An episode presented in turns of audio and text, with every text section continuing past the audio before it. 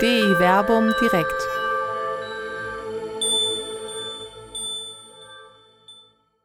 Das Buch der Psalmen. Im Angesicht des Feindes beten mit Dr. Werner Kleine und Till Magnus Steiner. Ich freue mich, dass Sie heute Abend hier zu einer ganz besonderen Glaubensinformation hier ins katholische Stadthaus gekommen sind. Besonders ist die Glaubensinformation insofern, als dass wir nicht nur in dieser Runde hier in diesem Raum versammelt sind, sondern einen Referenten haben, der im Moment 3000 Kilometer weiter entfernt ist. Till Magnus Steiner aus Jerusalem. Herzlich willkommen, Till, in unserer Runde. Wir haben heute Abend das Thema Psalmen, Beten mit der Bibel. Und da freue ich mich ganz besonders, dass Till Magnus Steiner mit uns diesen Abend aus der Ferne gestalten wird, denn er ist ein Fachmann für die Psalmen. Nicht nur, weil er Alttestamentler ist, sondern wie wir gerade in seiner Vorstellung, bevor es hier offiziell losgegangen ist, auch gehört haben, äh, weil er während seiner Promotion in besonderer Weise auch mit den Psalmen gearbeitet hat, weil sein Doktorvater ein ja, kann man sagen, Fachmann für die Psalmen ist, ein äh, herausragender Exegeter ist. Der Experte dafür. Der Experte für die Psalmen ja, ist. Von daher sind, äh, hätt, hätten wir es gar nicht besser treffen können, als jetzt gerade mit Till Magnus Steiner uns in die Psalmen einführen zu lassen. Herzlich willkommen dir nach Jerusalem, hier in Wuppertal. Und ich würde sagen, wir reden jetzt gar nicht lange um den heißen Brei rum. Wir steigen in die Psalmen ein. Wir wollen den Abend so gestalten, dass Till Magnus Steiner uns erst einen Impuls geben wird, eine Einführung in das, was die Psalmen ist. Und dann werden wir uns zwei Psalmen etwas näher anschauen. Dieser Abend findet ja auch statt im Rahmen des Projektes, das wir beide gemeinsam verantworten, der Weblog DI Werbung www.di-verbum.de und wir nennen diese kleine Reihe äh, DI Werbung direkt. Das heißt, Sie werden das Ganze als Video in den nächsten Tagen dann auch im Internet nochmal nachverfolgen können. So viel der Vorrede. Ich übergebe das Wort nach Jerusalem. Ist fast wie beim Grand Prix. Wie viele Punkte gibst du uns? Nein, so fangen wir nicht an. Für die Einleitung gebe ich mal zwölf Punkte. Wir gucken Dankeschön. du da bekommst. Das Buch der Psalmen, und das ist ein Zitat jetzt, bietet die einzige Möglichkeit der Erfahrung eines wirklich tiefen Gebets. Zitat Ende. Diese Aussage des heiligen Romuald klingt reißerisch und könnte praktisch aus dem Werbeprospekt für das Buch der Psalmen stammen. Aber diese reißerische Aussage stammt im Endeffekt aus dem Kern des Christentums. Denn seit dem Anfang der Kirche, seit dem Anfang des Christentums gehört das Buch der Psalmen zur Tradition der Kirche und zum Gebetsleben der Kirche. Seit der Zeit Jesu sind die Psalmen Gebete der Kirche. Sie erklingen zu allen Tag- und Nachtzeiten. Und schon lange vorher, viele Jahrhunderte hindurch, haben Männer und Frauen aus dem Volk Israel die Psalmen gebetet und sie beten sie bis heute und suchen ihre Stimme in den Psalmen und versuchen das Leben zu deuten und das Leben zu bestehen im Angesicht Gottes. Die Psalmen waren und sind Gebete als Begleiter auf den vielfältigen Wegen und Umwegen des Lebens. Jahrtausende haben die Menschen Trost und Zuspruch äh, gegeben. Die Menschen haben sich in den Worten der Psalmen wiedergefunden. Und es gibt ein schönes Zitat von Martin Luther, der nämlich sagt, das Buch der Psalmen ist sozusagen der Spiegel der Seele. Oder ein anderes schönes Bonmot von Rainer Maria Rilke, die Psalmen, eines der wenigen Bücher, in dem man sich restlos unterbringt, mag man noch so zerstreut und ungeordnet und angefochten sein. Das heißt, die Psalmen werden in der Tradition nicht nur von Christen und von vielen Menschen sehr, sehr gewertschätzt, weil Menschen ihre Emotionen und Gefühle darin wiederfinden und zum Ausdruck gebracht finden. Aber nach diesen ersten lobenden Worten, mit denen ich meinen Vortrag jetzt eingeleitet habe, müssen wir vielleicht einen Schritt zurückgehen und ein bisschen trockener erstmal fragen, was sind Psalmen überhaupt? Oder was ist das Buch der Psalmen? Nüchtern gesagt, das Buch der Psalmen sind 150 Einzelpsalmen. Es sind poetische Texte, die in der Ich- oder in der Wir-Perspektive verfasst sind. Diese 150 Einzeltexte konstituieren zusammen, zusammengefasst ein Buch, das biblische Buch der Psalmen. Es sind Gebete oder Lieder zu Gott oder über Gott, die bis heute gelesen, gebetet und gesungen werden. Und die große Bedeutung dieses Buches in der Bibel wird schon direkt deutlich, wenn man das Neue Testament liest. Der Psalter, also das Buch der Psalmen, ist das meistzitierte Buch des ersten Teils der christlichen Bibel. Im Neuen Testament wird kein Buch öfter zitiert als das Buch der Psalmen.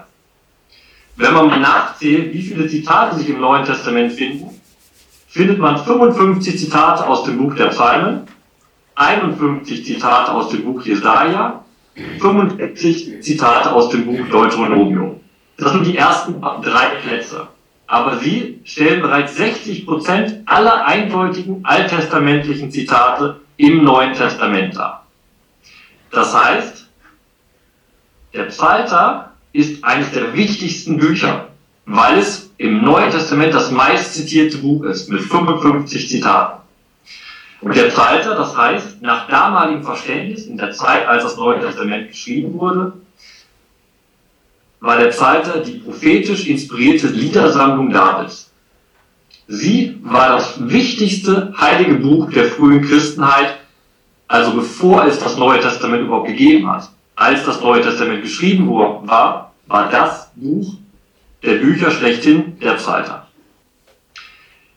Die Autorität des Psalters ist so groß, dass zwar damals die ersten Christen selbst Hymnen, Psalmen verfasst haben, die auch Eingang in das Neue Testament gefunden haben, aber sie haben nie einen eigenen Psalter geschrieben, sondern die Christenheit hat das Buch der Psalmen vom Judentum übernommen und zu ihrem Gebetbuch gemacht und spricht bis heute somit die Gebete des Judentums. Sie haben in der Nachfolge ihres Herrn den alttestamentlichen Psalter auf ihre Weise gebetet. Als Gebet mit ihrem Bruder Jesus zum Vater, als Gebet zu Christus, dem Herrn, und als Gebet über den Davidssohn und Messias Jesus. Bei meinen ersten einleitenden Bemerkungen habe ich nun drei Begriffe verwendet. Ich habe gesprochen von den Psalmen, vom Buch der Psalmen und vom Psalter. Alle diese drei Begriffe meinen dasselbe. Aber wenn man diese Begriffe näher anguckt, hat man einen ersten guten Zugang zu dem, was das Buch der Psalmen, was der Psalter, was Psalmen sind. Der Begriff Psalm geht zurück auf ein griechisches Wort, das griechische Wort Psalmos. Es findet sich in 57 Psalmenüberschriften im biblischen Text. Und es geht zurück auf den hebräischen Begriff Mismor der eben den Psalmen oft einleitet als Überschrift. Dieses hebräische Wort Mismor wird in der Septuaginta übersetzt mit Psalmos. Der hebräische Begriff beschreibt wahrscheinlich den folgenden Text als ein Lied, das musikalisch begleitet wird.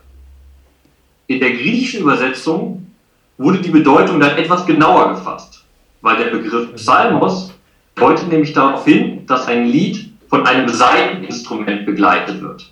Und da haben wir direkt eine Verbindung innerhalb der Bibel, weil eine wichtige Gestalt des, Psalm, des Buch der Psalmen ist David, der König. Und wir haben im ersten Samuel-Buch die Geschichte, dass David mit der Harfe Saul gespielt hat und ihn beruhigt hat. David ist auch der Harfe spielende König. Dem eben in dem Buch der Psalmen 73 der 150 Psalmen zugeschrieben werden. Und die griechische Übersetzung spitzt somit mit dem Begriff Psalmos die Psalmen auf David hinzu. Und das ist ganz spannend, wenn man das ein bisschen weiter verfolgt, denn die ersten biblischen Handschriften zeigen da eine Entwicklung. Im Codex Vaticanus, einer alten griechischen Bibel, biblischen Handschrift aus dem 4. Jahrhundert nach Christi, dient der Plural von Psalmos, also Psalmoi, als Titel und Bezeichnung des Buch der Psalmen, also Psalmen als Begriff für das Buch der Psalmen. 100 Jahre später, äh, im Codex Alexandrinos, finden wir dann eine andere Überschrift. Da steht über dem Buch der Psalmen Psalterion. Psalterion ist das griechische Wort für eine Leier oder eine Harfe. Das heißt, der neue Titel des Buches ist ein Musikinstrument geworden. So wurde dann in der Rezeption das Buch der Psalmen aus dem Plural, die Psalmen, zu dem einen Musikinstrument Davids, dem Psalter. Der Blick in die jüdische Tradition gibt uns einen weiteren wichtigen Aspekt. Die jüdische Tradition gibt dem Buch der Psalmen den Namen Sefer Tehillim. Diese Überschrift kann man übersetzen mit Buch der Lobpreisungen. Und sie findet sich bereits im ersten Jahrhundert vor Christi in einer Schriftrolle aus Qumran. Bei dem jüdischen Historiker Flavius Josephus und dem jüdischen Philosophen Philo von Alexandrien wurde dementsprechend die Sammlung der Psalmen im Griechischen auch als Hymnoi bezeichnet, also als Hymnensammlung. Eine ältere Bezeichnung, die auch in der jüdischen Tradition verankert ist, ist die Bezeichnung Tfilot, also Bittgebete. Also wir haben einerseits wird die Sammlung Hymnen, Lobpreisungen genannt, andererseits Bittgebete. Diese Bittgebete finden wir in mehreren Überschriften der Psalmen und die ersten beiden Davids-Sammlungen, und wenn man von Davids-Sammlungen spricht, meint man die Psalmen, die überschrieben sind für oder von David, in dem Fall Psalm 2 bis 41 und Psalm 51 bis 52. Die werden beendet mit einem Kolophon und da heißt es Ende der Gebete beziehungsweise Gebete David des Sohn Isais. Wenn man jetzt diese ganzen Bezeichnungen, die wir gehört haben, Psalmen, Buch der Lobpreisungen, Psalter, Bittgebete zusammen hört und betrachtet, ergeben sich daraus interessante Faktoren, um in das Buch einzusteigen. Die Vielzahl der Überschriften zum Buch der Psalmen verdeutlicht zwei interessante Fakten, die ich zusammenfassen möchte. Erstens, das Buch wird sowohl Buch der Lobpreisungen als auch Buch der Bittgebete genannt wobei das Buch sowohl Klagen und Bitten als auch Dank und Lobpreis beinhaltet. Und der zweite Punkt ist, das Buch wird als Sammlung von Einzelgebeten bezeichnet, Tehillim, Trilot, Psalmoi, aber auch als eine Einheit gesehen, als Psalterion oder als Sefer, als ein Buch. Das Buch der Psalmen, das aus 150 Einzeltexten besteht, ist nämlich sowohl eine Ansammlung von Einzeltexten, aber es ist auch mehr als die reine Summe seiner Texte, sondern es ist ein gesamtes Werk. Diese 150 Psalmen sind in einer Reihenfolge geschrieben und in der Redaktion zusammengefügt worden, die eine eigene Botschaft beinhalten. Und wenn man ganz grob über den Psalter fliegt, merkt man, wir finden in den Psalmen Klage, Bitte, Dank und Lobpreis als die gewichtigsten Gebetsvollzüge des Psalters. Die Unterscheidung zwischen diesen Gattungen oder Kategorien ist durchaus schwammig. Der betrachtet fällt auf, dass man diese vier Vollzüge, also Klage, Bitte, Dank und Lobpreis, als ein Kontinuum betrachten kann. Die Klage entfaltet die Notsituation, aus der die Bitte erwächst, für deren Erhörung man im Dankpsalm dankt was die Gottesbeziehung so festigt, dass der Beter in den Lobpreis Gottes einstimmen kann. Es ist also ein Weg von der Klage über die Bitte zum Dank hin zum Lobpreis. Und dieser Gebetsweg vollzieht sich, wenn man das ganze Buch der Psalmen von Psalm 1 bis Psalm 150 durchliest. Was ich gerade gesagt habe, der Psalter ist nämlich mehr als seine 150 Einzelpsalmen. Hierbei gilt es, wie bei jedem anderen biblischen Buch auch, den Aufbau zu verstehen. Warum stehen diese 150 Psalmen in dieser Reihenfolge? Und wenn man die Komposition erkannt hat, kann man von der Grundeinheit, dem Psalm, zur literarischen Makrostruktur des Buches voranschreiten. Und es fügt sich eine gedankliche Einheit zusammen, die Botschaft des Buches. Ein Buch, wie wir es eben angesprochen haben, das in der jüdischen Tradition sowohl Buch der Lobpreisungen heißt, als auch Buch der Bittgebete genannt wird. Das Besondere an diesen beiden Buchtiteln ist nun, dass der Psalter weder ein Buch nur mit Lobpreisungen, also nicht nur mit Hymnen, aber auch nicht nur ein Buch mit Bittgebeten ist, sondern wir finden Psalter sowohl Klagen, Bitten, Dank und Hymnen. Genauer, genauer betrachtet, es gibt Bitten bzw. Klage, aus der die Bitte resultiert, und es gibt das Lob bzw. Lob, das aus Dank erwächst. Und die sind im Buch der Psalmen ineinander verschränkt. Doch das letzte Wort am Ende des Psalters hat der Lobpreis. Der Weg durch alle 150 Psalmen endet im Lobpreis Gottes. Genauer gesagt endet der Psalter in der zehnfachen Aufforderung zum Loben Gottes. Und der allerletzte Satz des Psalters heißt, aller Atem lobe JHWH. Halleluja. Das ist der letzte Vers des Psalters. Und diese Aufforderung, das Halleluja, lobt JHWH, durchzieht die letzten Psalmen von Psalm 146 bis zur Kulmination in diesem letzten Psalm und verdeutlicht, dass der ganze Psalter sozusagen die Hofmusik für Gott als König ist. Gehen wir mal kurz diese Strecke einfach mal entlang. Psalm 146. In diesem Psalm fordert ein Ich seine Seele zum Lobpreis Gottes auf. Im Psalm 147 weitet sich der Kreis der Adressaten, die zum Lobpreis aufgerufen werden. Jerusalem, Zion und ganz Israel sollen Gott loben.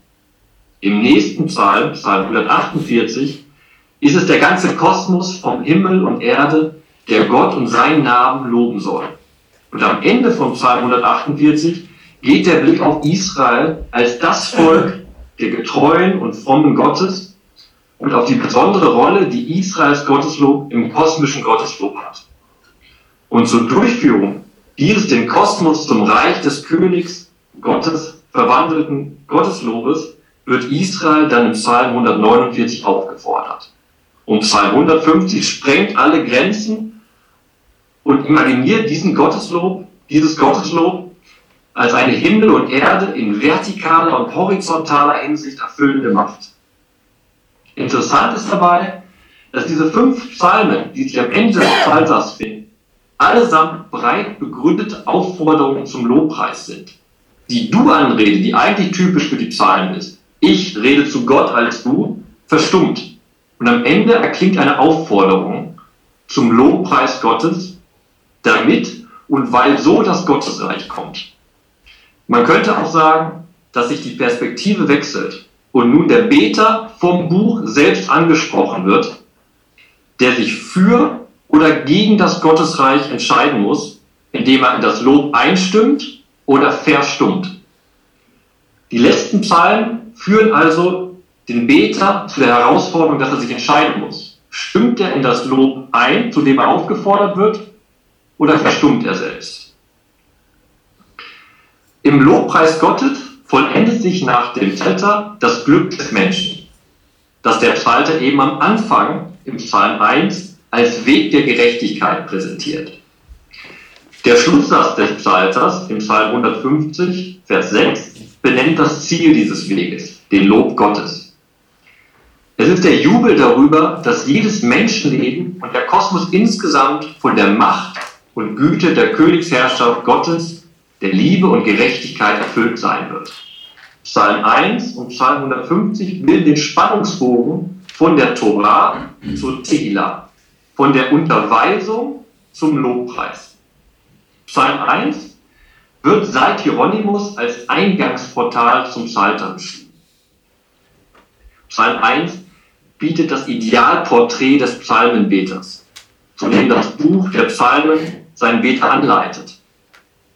Am Anfang heißt es, selig der Mensch, der nicht geht im Rat von Frevlern und auf dem Weg von Sündern nicht steht und am Sitzplatz von Spöttern nicht sitzt, sondern an der Torah Gottes seine Lust hat und seine Torah in sich hineinspricht bzw. rezitiert bei Tag und bei Nacht.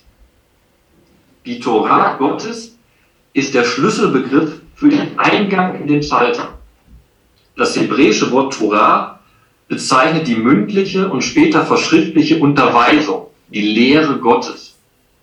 Gemeint sind nicht verengt die ersten fünf Bücher der Bibel, die sogenannten fünf Bücher Mose, die auch als Torah bezeichnet werden, sondern Psalm 1 meint hier die Gesamtbekundung des Willens Gottes, den Gott dem Menschen mitteilt. der Mensch soll diese Torah, diese Unterweisung, die er von Gott erhält, in seinem Leben verinnerlichen. Und genau diese Verinnerlichung stellt der Psalter dar. Denn bei dem Begriff Tora kommen alle die Themen des Psalters ins Spiel, die nach Psalm 1 den Begriff der Tora füllen. Der Psalter sagt eben, dass es viele ungerechte Menschen gibt, die die Gerechten bedrängen. Dass im Leben neben der Freude auch viel Klage herrscht. Dass das Leben als bedrängtes Leben erlebt wird. Dass Strukturen des Bösen und der Sünde das eigene Leben prägen. Aber auch, dass Gott verzeiht, dass er rettet, dass es eine Gemeinschaft der Gerechten gibt, dass Gott in der Geschichte schon gehandelt hat und dass letztendlich das Lob obsiegen wird. All dies kommt im Psalter zur Sprache. Es kommt aber so zur Sprache, dass die grundlegende Perspektive, die Psalm 1 mit dem Wort Tora auf den Begriff bringt, nicht verloren geht, sondern die Tora wird transformiert am Ende zum Lobpreis. Gegenüber Psalm 1 werden die Akzente am Ende des Psalters deutlich anders gesetzt. Das Schluss Hallel also der auf, die Aufforderung zum Lobpreis Gottes im Psalm 146 bis Psalm 150. In diesem Abschnitt kommt der Begriff Tora nicht mehr vor. Es gibt einzelne Hinweise und Synonyme für diesen Begriff, aber es verschiebt sich etwas am Ende. Und sagt, die Perspektive der Tora verbreitet sich zur Konzeption des Königtums Gottes. Der Lobpreis oder die Aufforderung zum Lobpreis ist die Aufforderung zur Anerkennung des Königtums Gottes und darin der Anerkennung des Willens Gottes, der sich in der Tora ausdrückt. Dem entspricht, dass der Psalter von seinem Ende her gesehen eben nicht mehr Bittgebet und Klage, sondern Gottes Lob ist. Die Anerkenntnis der Tora und die Anerkenntnis Gottes als König. Diese Einsicht in das Gesamtgefälle des Psalters ist theologisch wichtig. Denn wer bittet, geht von sich und seiner Welt aus. Wer lobt, geht von Gott aus. Und dieses, dieser Satz ist im Endeffekt so eine Quintessenz dessen, was der Beter des Psalters lernen soll. Denn innerhalb des Rahmens von Psalm 1 bis hin zu Psalm 146 bis 150 versucht, die Beter, versucht der Beter, die unterschiedlichen Welt- und Lebenswahrnehmungen vor Gott so zur Sprache zu bringen, dass darin das Leben als Leben mit Gott gesucht, angenommen und vertieft wird. Und dies wird am deutlichsten in der zahlenmäßig stärksten vertretenen Psalmgattung eben der Klagen- und Bittgebete, in die der Beter am Anfang direkt hineingeworfen wird. Wer durch das Eingangsportal, also Psalm 1, in den Psalter eintritt, von der Torah Gottes hört und der Aufforderung, den gerechten Weg zu gehen und nicht den Weg der Frevler, und wer dann in Psalm 2 gelernt hat über die Bedeutung von Jerusalem und dem König auf Erden und der Macht Gottes, der kommt ab Psalm 3 in ein großes Meer von verschiedenen Klagen. Direkt im Psalm 3,8 heißt es dann, Zitat, Herr, erhebe dich, mein Gott, bring mir Hilfe. Für wahr, alle meinen Feinden hast du den Kiefer zerschmettert, hast den Frevlern die Zähne zerbrochen. Von diesem Vers wird direkt das Gesamtgefälle des Psalters deutlich. Der Psalter geht von der Klage zum Lob. Wie der Vers eben sagt, bring mir Hilfe. Und das nächste, was der Beter dann sagt, ja Gott, du hast mir schon geholfen. Es ist dieser Gebetsprozess von der Klage zum Lob, den der Beter durch den Psalter hindurch abschreitet.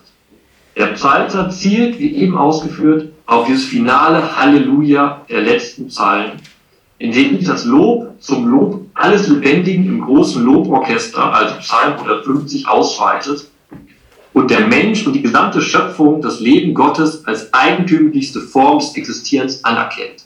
Denn, wie bereits Gerhard von Rath betont hat, stehen Loben und nicht mehr Loben einander gegenüber wie Leben und Tod.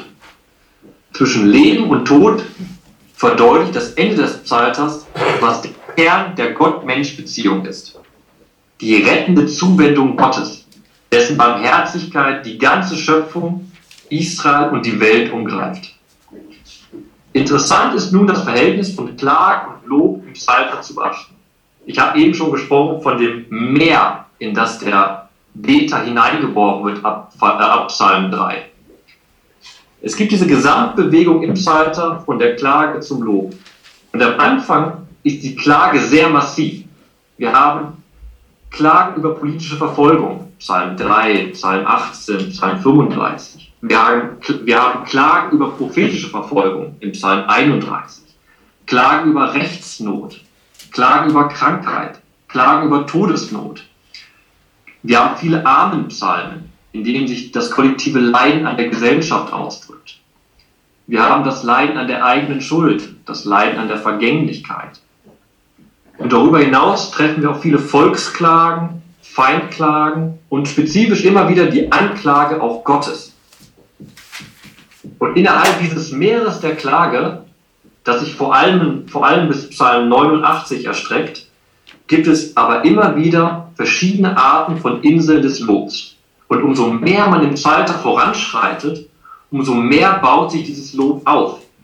Die Klage nimmt ab und der Lobpreis nimmt zu. Wichtig ist hier vor allem erstmal festzuhalten, dass zum Gebet, so wie der Psalter es lehrt, beides dazugehört. Die Klage und das Lob. Wer den Psalter liest, kommt aus der Klage zum Lob. Und das ist ein wichtiger Prozess, den wir in vielen Psalmen finden. Und genau mit diesen beiden Aspekten, Klage und Lob, wollen wir uns jetzt näher beschäftigen indem wir aus den 150 einzelnen zwei Psalmen mal exemplarisch herausgreifen. Einmal Psalm 13 als ein Beispiel für einen Klage- und Bittpsalm und Psalm 8 als ein Beispiel für einen Lobpreis. Und Psalm 13 ist praktisch ein Paradebeispiel, wie das Alte Testament und das Buch der Psalmen Klage versteht. Hier lässt sich die Funktion und Zielrichtung der biblischen Leitklage am besten erklären. Im Endeffekt kann man die Klage, so wie sie im Alten Testament vorgetragen wird, auf so ein paar Bausteine äh, reduzieren oder beziehungsweise durch diese Bausteine zusammenfassen. Was immer dazugehört, ist erstens die Anrufung Gottes. Darauf folgt dann die Klage. Das heißt, die Not wird geschildert. Dann aber folgt das Bekenntnis des Vertrauens und der Zuversicht, worauf die Bitte um Errettung aufbaut und obwohl der Psalm mit Klage und Notschilderung angefangen hat, kommt am Ende dann als letzter Aspekt eine Lobpreisung beziehungsweise das Versprechen, dass der Beter Gott loben wird. Und das wird besonders deutlich, wenn man Psalm 13 einmal gemeinsam liest, was wir jetzt gemeinsam machen wollen. Ich trage dir mal vor. Du trägst den vor, genau. Gut. Ich nehme den Anfang, die Anweisung für den Chormeister mit dazu, ne, damit deutlich wird. Kompletttext dazu. Für den Chormeister, ein Psalm Davids. Wie lange noch, Herr, vergisst du mich ganz? Wie lange noch verbirgst du dein Gesicht vor mir? Wie lange noch muss ich Schmerzen ertragen in meiner Seele, in meinem Herzen Kummer Tag für Tag? Wie lange noch darf mein Feind über mich triumphieren? Blick doch her, erhöre mich, Herr, mein Gott, erleuchte meine Augen, damit ich nicht entschlafe und sterbe, damit mein Feind nicht sagen kann, ich habe ihn überwältigt, damit meine Gegner nicht jubeln, weil ich ihnen erlegen bin. Ich aber baue auf deine Huld, mein Herz soll sich über deine Hilfe frohlocken. Singen will ich dem Herrn, weil er mir Gutes getan hat.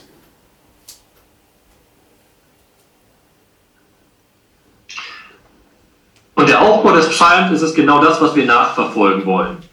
Und ich schlage vor, wir lesen den Psalm jetzt nochmal in kleinen Stücken. Das heißt, wir machen Abschnitte. Das wären die Abschnitte Vers 2 bis 3, Vers 4 bis 5 und dann Vers 6 am Ende und besprechen diese Abschnitte und verfolgen damit den Gebetsweg, den dieser Psalm uns vorgibt.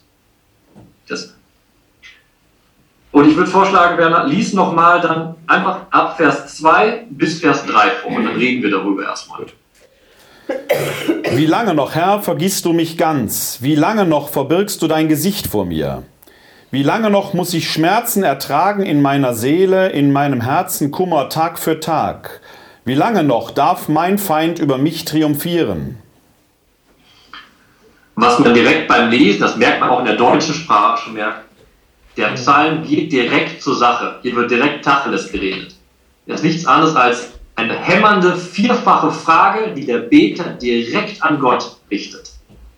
Und das ist spannend, weil es ist nicht so wie bei alten babylonischen Gebeten, wo am Anfang eines Gebets eine große Captatio Benevoletio, also ein großes, oh Gott, du bist so großartig, du bist so, wo ein Lobpreis am Anfang steht, sondern hier der Beter kommt direkt mit seiner Klage. Und es ist nicht eine Klage, ach, mir geht so schlecht, es ist kein Jammer. Das ist ein Vorwurf, der direkt an Gott gerichtet wird. Und das ist spannend, weil Gott nur einfach angesprochen wird. Der Name wird gesagt, Gott. Und dann diese Frage, wie lange, wie lange, wie lange, wie lange, viermal kommt das. Und hier wird bereits deutlich, was in der Bibel besonders ist. Denn hier wird gezeigt, dass der Gott ein naher Gott ist. Es ist ein Gott, der direkt anrufbar ist. Und das finde ich ganz spannend. Das haben wir auch bei babylonischen Bittgebeten in, in Formeln ausgedrückt. In babylonischen Bittgebeten heißt es zum Beispiel, ich rufe dich von fern, Gott, höre mich aber von nah. Und dieses fern nah ist genau das, was bei der Gebetssprache sehr, sehr wichtig ist. Der Beter beklagt hier sehr, sehr deutlich, dass Gott fern ist, aber er redet so direkt zu Gott, eine Nähe zu Gott führt und voraussetzt. Er sagt, Gott ist nah. Das wird sehr, sehr deutlich in einem Zitat im Buch Deuteronomium 4, äh, ja, 4, Vers 7. Da heißt es, äh, denn welche große Nation gibt es, die einen Gott hätte, so nah zu ihr wie unser Gott, bei all unseren Rufen zu ihm. Das ist ja die Grunderfahrung, die Israel auch im Buch Exodus niedergeschrieben hat. In Ägypten, im Sklavenhaus, haben sie geklagt zu Gott und Gott hat sie gehört und aus dem Sklavenhaus herausgeführt und eben zum Lobpreis hinausgeführt. Gott hat sie gerettet. Und das ist diese Grunderfahrung, die dem Psalm zugrunde liegt. Der Gott, der angerufen wird, ist immer der rettende Gott. Auch wenn er fern ist oder wenn er fern wahrgenommen wird. Und das ist das Spannende. Der erste, erste Vers, also Vers 2, ist ja genau das. Es ist die Klage von Gott, der sein Gesicht verbirgt, der schweigt, der vergisst, der nicht hört, der nicht sieht. Aber es geht im Psalm um die Beziehung. Der Beter setzt voraus, dass Gott ein naher Gott ist und er klagt das mit, seiner, mit seinen Worten direkt ein. Und das aus einer Bandbreite, in der man viel lernen kann, glaube ich, auch für unsere Gesellschaft in Bezug auf pastorale Arbeit und auch psychologisch im Endeffekt. Weil wenn wir diese Verse nochmal angucken, ist es eine dreifache Klage, die am Anfang steht. Es ist die Klage an Gott, wie lange noch her vergisst du mich ganz, wie lange noch verbirgst du dein Angesicht. Das ist der, der Blick auf Gott. Dann der Blick auf den Beter selbst, auf mich. Wie lange noch muss ich Schmerzen ertragen in meiner Seele, in meinem Herzen Kummer Tag für Tag? Und der dritte Blick dann gegen die Feinde. Wie lange noch, nee, was steht das? Wie lange noch darf mein Feind über mich triumphieren? Und das ist ganz spannend, weil hier wird ein ganzheitliches Bild aufgemacht. Es geht um Theologie, Gott. Es geht sozusagen um Psychologie, mein eigenes Wohlbefinden. Und es geht, wenn man sagen, um Soziologie, das Gesellschaftsgefüge. Weil der Psalm sagt, das alles hängt zutiefst zusammen. Warum hängt zusammen? Weil alles von Gott abhängt. Wenn Gott keine Beziehung zum Beter mehr hat, geht es dem Beter schlecht. Und das Resultat ist, wenn Gott keine Beziehung zum Beter hat, ist der Beter nicht mehr geschützt vor seinen Feinden. Hier wird praktisch die ganze Lebenswelt des Beters aufgemacht und in die Klage hineingebracht. Als vierfacher hämmernder Aufruf, wie lange noch her? Wie lange noch? Und die Antwort auf dieses wie lange noch ist für den Beter eigentlich nicht mehr lange hoffentlich. Auch wenn es am Anfang ganz dramatisch ist. Weil er fragt nämlich, wie lange noch? Und da steht im Hebräischen Lenetza. Wie lange noch willst du mich für immer vergessen? Also diese, diese Spannung zwischen, er fühlt sich komplett alleine gelassen von Gott, aber er redet Gott direkt an. Und das ist eine interessante Art zu klagen. Das ist kein Jammern, sondern ein direkter Dialog. Der Beter, dem Beter fehlt die Beziehung zu Gott und er klagt diese Beziehung ein. Er will sie zurückhaben. Und das kommt dann eben im Bittgebet danach deutlich heraus. Vielleicht ist das aber äh, genau der springende Punkt bei diesen ersten beiden Versen, äh, dass ich sage, solange er klagt, hat er ja noch eine Beziehung zu Gott. Ja, also er, er, hat ja einen Adressaten, an den er diese Beziehung richtet. Der Gott mag zwar schweigen oder für ihn zumindest nicht wahrnehmbar sein, aber äh, er hat ja einen Adressaten, an die er seine Klage richtet und die Fragen am Anfang warten ja auf eine Antwort, erhoffen ja eine Antwort. Heute ist ja eher so, dass Menschen, wenn die irgendwas zu meckern haben, wenn irgend, irgendwas im Leben quer liegt, dann wird direkt eine Entscheidung getroffen, den kann es nicht geben der Beter hier, der hat zumindest einen Adressaten, auch wenn er diesen Gott als schweigend oder als scheinbar untätig wahrnimmt. Aber er äh, wird ja laut. Das ist ja im Prinzip ein lautes Klagen, was man durch diese Texte auch hindurch hat. Gerade dieses Vierfache, wie lange noch. Äh, dass man sagt, die Hoffnung hat er nicht aufgegeben, dass da doch jemand ist, der ihn hört, den er direkt ansprechen kann. Das heißt, der Beter baut diese Beziehung quasi erst, zumindest textlich hier wieder auf. Genau, das ist das Spannende, was du da, dieses Direkte. Ne?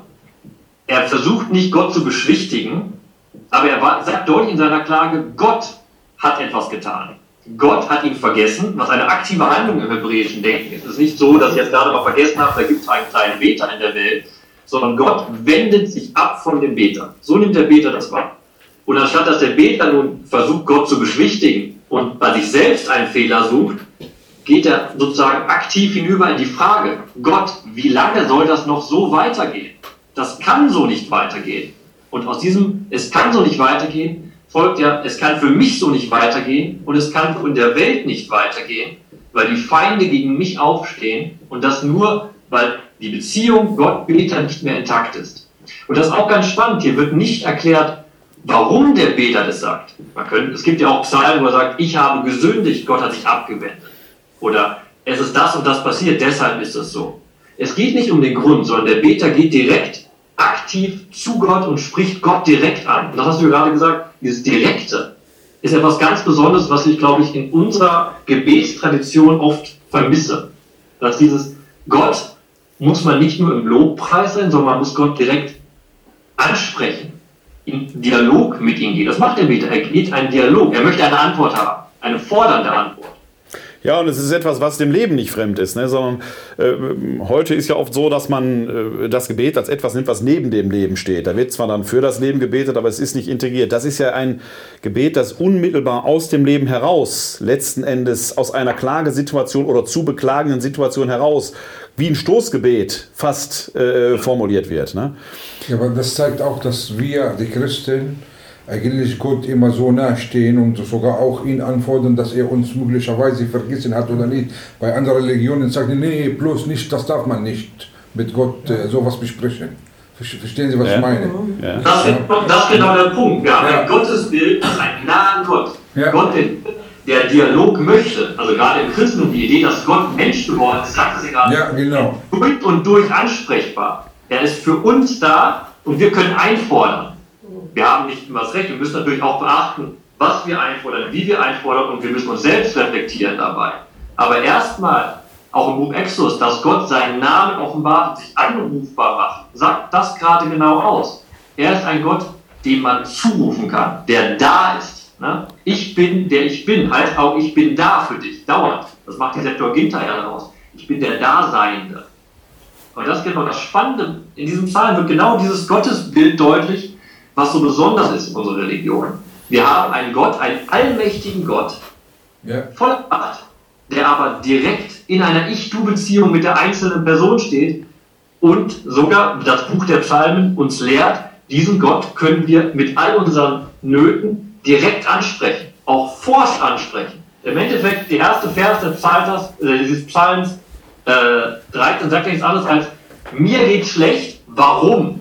Das ist ja genau das. Das wird rausgeposaunt. Und die Antwort dazu soll aus der Beziehung Gott-Beter entstehen.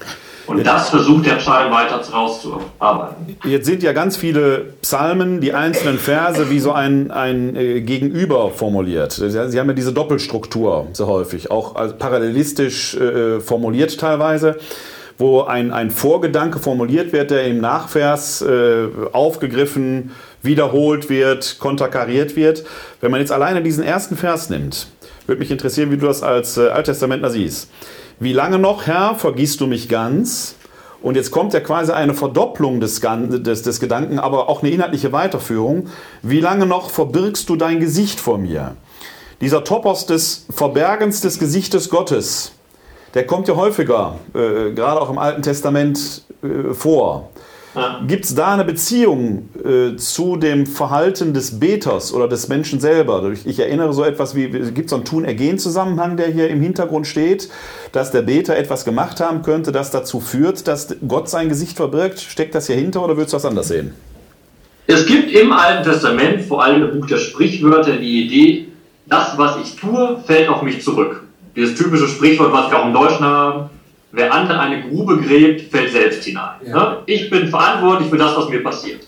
Das heißt, es gibt diese Denkform im alten Orient, wenn jemand krank wird, ist er krank geworden, weil er vorher gesündigt hat. Aber genau diesen Topos gibt es in diesem Gebet hier nicht. Weil da müsste ja der Beter praktisch sagen, okay, ich bin selbst schuld, mir geht's dreckig, mir tut leid, egal was ich gemacht habe, vielleicht weiß ich es nicht, aber mir tut's leid, Gott verzeiht mir. Aber der Beter sagt am Anfang nicht, verzeih mir, ich habe etwas falsch gemacht. Sondern er sagt erstmal, Gott, du machst etwas gegen mich. Das ist ja die, genau diese Anklage, die wird gesteigert, was du gerade gesagt hast. Am Anfang das Vergessen kann man noch so auslegen als Gott wendet sich ab und wendet sich woanders hin und vergisst den Menschen. Aber dass Gott sein Angesicht wegdreht, bewusst wegdreht, heißt, er entzieht dem Beter das Heil. Und vielleicht wissen Sie das auch, also mir wurde als Kind immer, wenn ich ins Bett gegangen bin, hat meine Mutter sich neben das Bett gesetzt und hat mir den aaronitischen Priestersegen vorgelesen. Das ist ein schönes Abendgebet im Endeffekt auch. Und da heißt es, es segne dich Gott und er bewahre dich. Er lasse dein Angesicht leuchten zu dir hin und sei dir gnädig. Gebe Gott sein Angesicht zu dir hin und er setze dir Frieden. Gottes Angesicht zugewendet zu einer Person bedeutet Heil. Gottes Angesicht abgewendet von einer Person bedeutet Unheil. Und genau das sagt der Beter. Der Beter sagt nicht, ich habe gesündigt, sondern er hat gesagt, Gott, du hast dein Angesicht von mir weggewendet. Wende es wieder mir zu, damit hier wieder Heil entstehen kann. Der Beter fordert dieses Heil und diesen Frieden ein. Weil, nicht weil er sagt, ich habe irgendwas falsch gemacht, sondern er sagt, weil die Umwelt ist in einem Chaos. Die Feinde stehen gegen mich auf. Und das jetzt wird jetzt nämlich spannend bei dem Psalm. Das kommen wir gleich mit Bitten nämlich, äh, wenn wir es angucken, zu. Im Endeffekt sagt der Beter, dass die Feinde sich gegen mich erheben und dass die Feinde triumphieren. Das ist ein schlechtes Zeugnis für dich, Gott. Mhm. Das ist das ganz Spannende. Das ist der Psalm sehr, sehr drastisch, würde ich sogar sagen. Weil es geht auch um die Ehre Gottes, die der Psalm, Psalmbeter hier einfordert. Aber das ist die Trias, die du äh, vorhin äh, auch schon mal angesprochen hast. Ne? Der Psalm, äh, der Vers 2, der diese Klage an Gott ganz deutlich formuliert, Gott als auch aktiven Part betrachtet. Der reagiert nicht nur auf eine Tat des Menschen, sondern Gott ist hier der Aktive, des, äh, auch der Adressat. Dann mhm. kommt die Ich-Perspektive des Beters. Wie lange muss ich noch Schmerzen leiden? Und jetzt kommt in dem Nachvers da, weil meine Feinde über mich triumphieren als Klagesatz formuliert, als Klagefrage formuliert. Ne? Das ist im Prinzip die Trias, um die, die es geht. Das heißt, in der konkreten Lebenssituation, in der ich stecke, nicht theoretisch, nicht gedacht, nicht irgendwie abstrakt, sondern ganz konkret in einer Bedrohungssituation wird die Gottesfrage letzten Endes aktuell. Könnte man, das, könnte man das so formulieren, lohnt es sich für mich überhaupt noch, dich zu verehren? Wäre das eine Quintessenz, die man so formulieren könnte? Ja, das würde so ein bisschen, das wäre sehr drastisch ausdrücken. Ich würde es nicht ganz so drastisch ausdrücken. Ich würde es aber schon so ausdrücken nach dem Motto, Gott, du bist der Retter und der Lebenbringende, beweise dich als dieser. Der Beter würde nicht bezweifeln, dass Gott der Retter und Lebenbringende ist, aber er merkt, dass Gott nicht so handelt und er will dieses Handeln einklagen. Und das ist ja auch sehr schön, was du gerade gesagt hast. Dieser Vers 2 und 3 entfaltet das als Steigerung. Gott ignoriert, Gott wendet sich ab deshalb geht es mir schlecht und die Welt bricht auf mich ein. Das heißt, zurückgehen, wenn Gott sich wieder mir zuwendet, geht es mir gut und die Welt wird wieder heilen. Und genau als solcher soll sich Gott erweisen. Hier gibt es eine Frage. Oder Aber wenn der Beter sagt zu Gott, erweise dich bitte als solches, das ist schon ein, ein, ein nicht hundertprozentiges Glauben an Gott, dass der Gott das schafft. Ja, es ist, es ist schon ein, doch, doch, es geht gerade Glauben, weil ja der Glaube das Fundament dieser Klage ist. Nur weil der Beter glaubt, dass Gott der Allmächtige ist, der handeln kann, kann er so zu Gott sprechen. Wenn er den Glauben nicht hätte, würde er nicht zu Gott sprechen. Okay. Also ist eigentlich ja kein Klagepsalm, sondern Motivationspsalm. es ist, es ist, das ist wichtig. Alle Klage basiert auf einem Glauben. Ja. Und dieser Glaube motiviert, die Not zu überwinden. Und diese Überwindung passiert ja genau heraus, indem man sich aus der Klage, aus der Notschilderung herausbewegt zur Bitte, die jetzt eben dann in Vers 4 äh, bis 5 folgt. Ich lese mal vor, weil da findet in meinen Augen auch ein ganz interessanter Perspektivwechsel statt, der vielleicht sogar aus der Frage, aus dieser, dieser vierfachen Klagefrage heraus erwächst. Blick doch her, erhöre mich, Herr, mein Gott, erleuchte meine Augen, damit ich nicht entschlafe und sterbe, damit mein Feind nicht sagen kann, ich habe ihn überwältigt, damit meine Gegner nicht jubeln, weil ich ihnen erlegen bin. Das ist eine Forderung. Eine sehr deutliche Forderung, denke ich. Das ist ja sehr imperativisch formuliert. Äh, und letzten Endes auch mit, äh, sagen wir mal, einer gewissen äh, Effizienzerkenntnis. Wenn ich nicht mehr da bin, gibt es keinen, der dich, Gott, verehrt. Das heißt, du, Genau. verlier, du verlierst etwas dabei. Das haben wir auch in den Psalmen oft diesen Begriff, Tote können Gott nicht mehr loben. Das heißt, Gott hat etwas davon, wenn Menschen leben, weil aus dem Leben entsteht der Lobpreis. Und jetzt sehen wir die Verbindung auch zwischen den Bitten nochmal genauer und den Klagen, was du gerade gesagt hast. Die Klagen am Anfang sind vierfach diese Frage, wie lange noch, wie lange noch, wie lange noch. Und jetzt die Bitten ist auch dieses Hämmernde, aber in der Form noch direkter, Imperative werden ausgesprochen. Da ist es Blick her, erhöre mich, erleuchte. Da wird gefordert von Gott. Und das genau auch wieder in den drei, äh, in den drei Kategorien, die vorher aufgemacht wurden. Gott, Beter und Feinde. Und jetzt wird der Zusammenhang nochmal deutlich. Gott soll hingucken, sich sein Angesicht wieder zuwenden zum Beter. Er soll die Klage erhören und damit verhindern, dass der Beter dem Tod ausgeliefert ist. Sehr schön mit dem Ausdruck, erleuchte meine Augen, damit ich, damit ich nicht entschlafe und sterbe. Alte Ausleger haben daraus gemacht, oh, der Beter hat vielleicht ein Augenleiden, das geheilt werden soll. Nein, hier geht es darum, erleuchtete Augen sind ein Zeichen für Leben, ermattete Augen sind ein leichtes Zeichen von Tod. Der Beter sagt, es geht hier um Leben und Tod. Gott, von deinem Handeln hängt alles ab. Ob ich lebe und ob ich oder ob ich sterbe.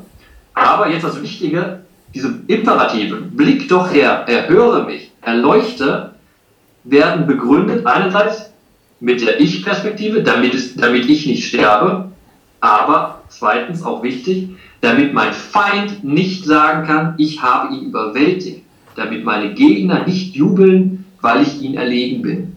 Und das schwingt im Unteren wieder mit, wenn der Feind jetzt über den Gläubigen siegt, fällt das zurück auf Gott. Da hat Gott nämlich seine Macht nicht bewiesen.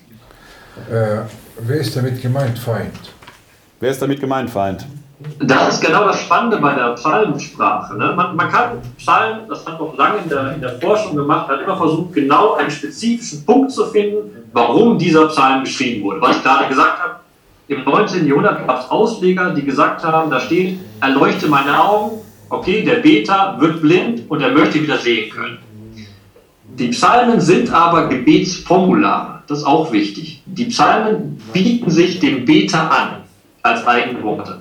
Und das ist hier auch spannend, weil man diesen Feindbegriff anguckt. Man redet vom Feind in der Einzahl und von den Gegnern im Plural. Das heißt, dieser Psalm kann als Gebetsformular auf ganz verschiedene Situationen angewendet werden.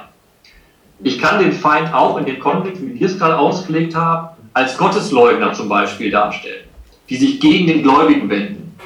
Es können auch generell Feinde einfach aus dem sozialen Umfeld seien. Der Feindbegriff ist hier bewusst sehr offen gehalten, damit man eben dieses Gebetsformular auf die verschiedenen Lebenssituationen anwenden kann. Also für den, für den Originalbeter hat es möglicherweise einen sehr realen Feind gegeben, aber für den allgemeinen Beter wie uns ist das prototypisch. Was ich noch interessant finde an diesen Versen 4 und 5, ist, dass es da eine interessante Stichwortlinie gibt, die auch etwas mit den Augen zu tun hat. Erstmal wird Gott aufgefordert, blick doch her, erleuchte meine Augen. Und dann kommt in Vers 5, damit meine Gegner nicht jubeln.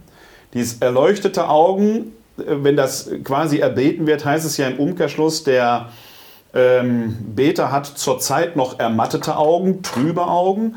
Wenn ich da mal Körperhaltungen zu korrespondiere, einer, der trübe Augen hat, vielleicht vor Trauer, vor Verzweiflung, geht gebeugt. Einer, der erleuchtete Augen hat, geht aufrecht.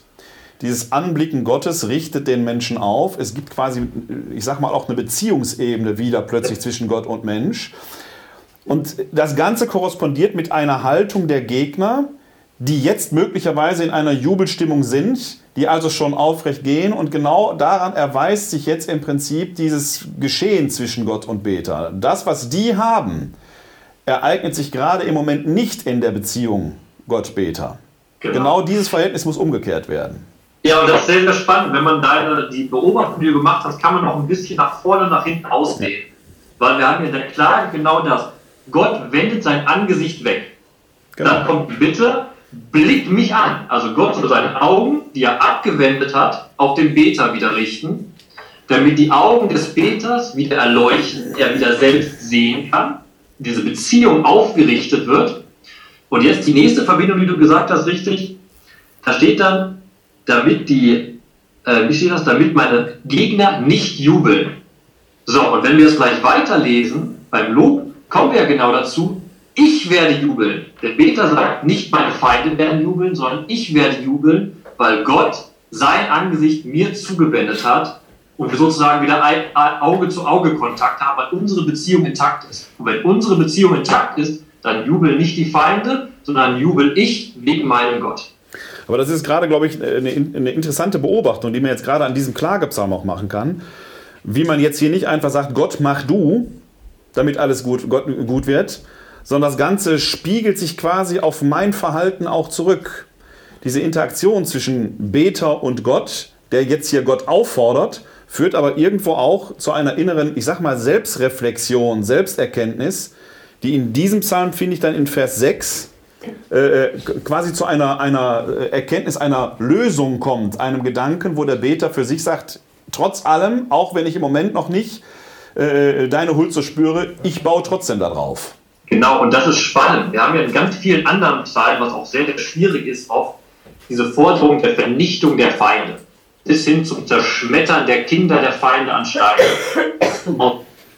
Und gerade in dem Psalm, der Psalm konzentriert sich komplett auf diese Beziehung Gott und Mensch. Ganz interessant, hier geht es zwar um Feinde, aber der Beter fordert nicht die Vernichtung der Feinde, sondern er, er, fordert, er fordert von Gott, dass die Beziehung zu Gott wieder etabliert ist. Und daraus folgt dann der Sieg über die Feinde. Das ist das Spannende. Trotz der Feinde konzentriert sich der Beter durch und durch auf seine Gottesbeziehung. Und aufgrund dieser Gottesbeziehung, was du gerade richtig gesagt hast, kann er dann auf einmal in Vers 6 ganz anders sprechen, als er noch in Vers 2 und 3 gesprochen hat. Ich lese dir mal vor. Ich aber baue auf deine Huld, mein Herz soll über deine Hilfe frohlocken. Singen will ich dem Herrn, weil er mir Gutes getan hat. Ja. Und da muss ich ganz kurz den Text ein bisschen abändern in der deutschen Übersetzung, weil im Hebräischen steht er etwas anders und das ist sehr, sehr spannend zu beachten. Denn wir haben im hebräischen Text eine Bewegung von der Vergangenheit zur Gegenwart in die Zukunft. In der einen Übersetzung steht, ich aber baue auf deine Huld. Im hebräischen Text steht da ein Perfekt. Ich baue, ich vertraute auf deine Huld.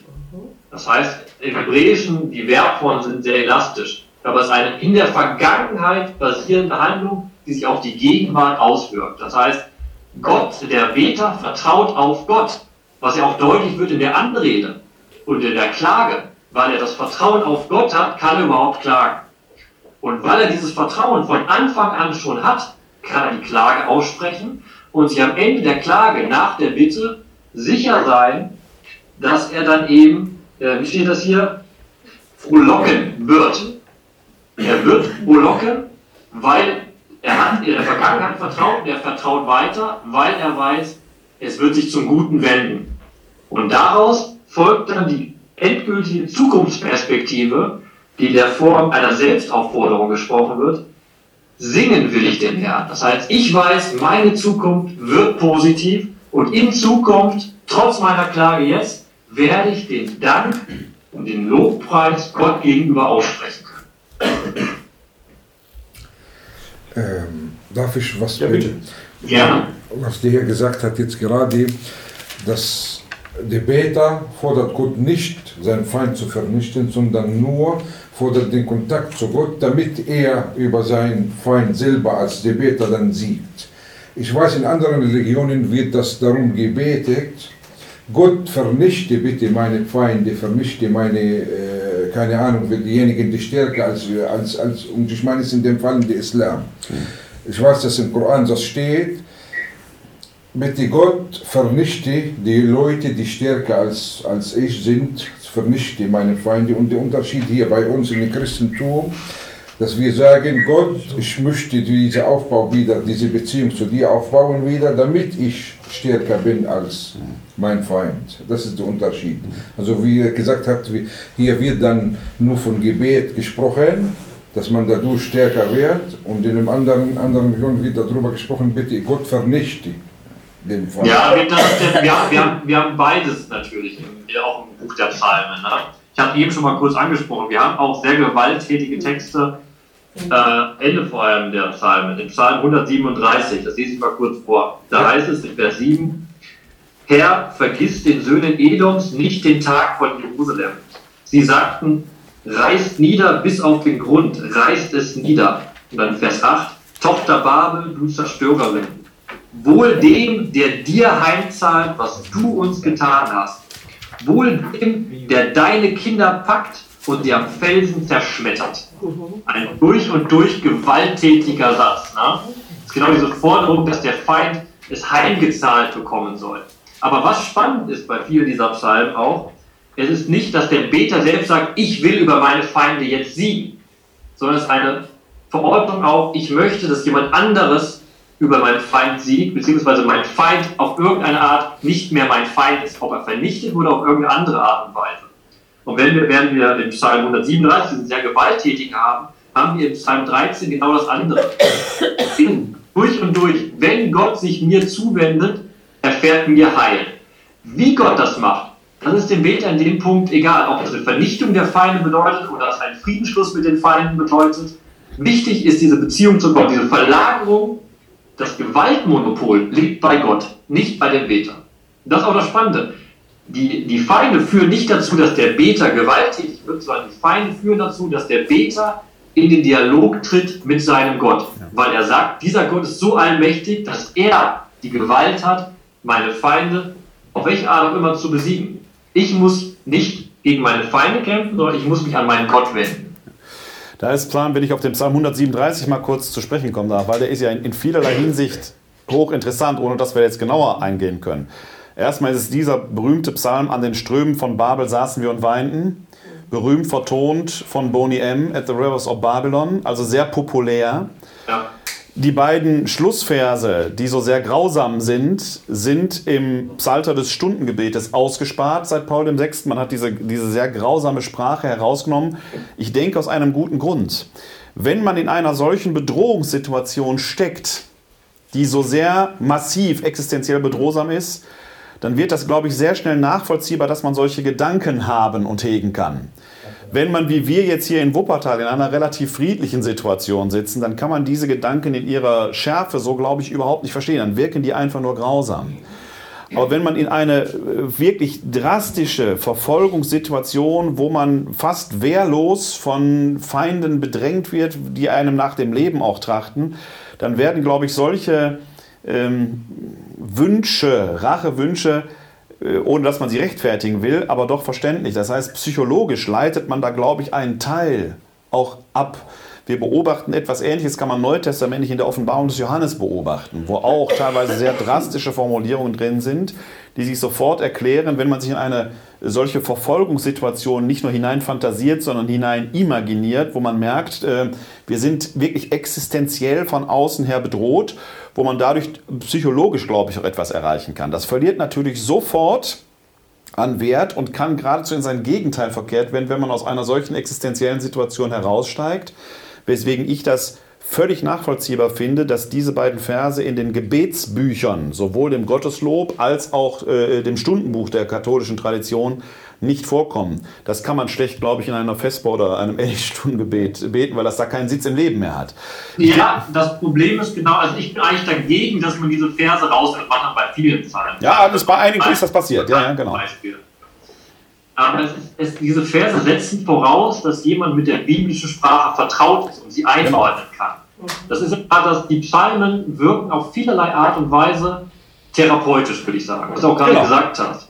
Was ich auch am Anfang gesagt hatte, Luther hat das gesagt. Der Psalter ist sozusagen der Spiegel der Seele. Alle Regungen in meiner Seele werden da in Worte gebracht. Das heißt, was du auch gerade gesagt hast, wenn ich in eine Situation reinkomme, wo ich bedrängt bin, wo es keinen Ausweg mehr gibt, Zweitens bin, greife ich ja zu drastischer Sprache. Und diese drastische Sprache ist auch in den Psalmen drin. Und sie ist durch und durch drastisch, wie wir gerade im Psalm 137 ja. nochmal gehört haben. Und das, das finde das find ich, das, das find ich das fast tröstlich, auch wenn diese beiden Verse so ganz furchtbar sind. Und die kann man ja nicht schönreden. Ja?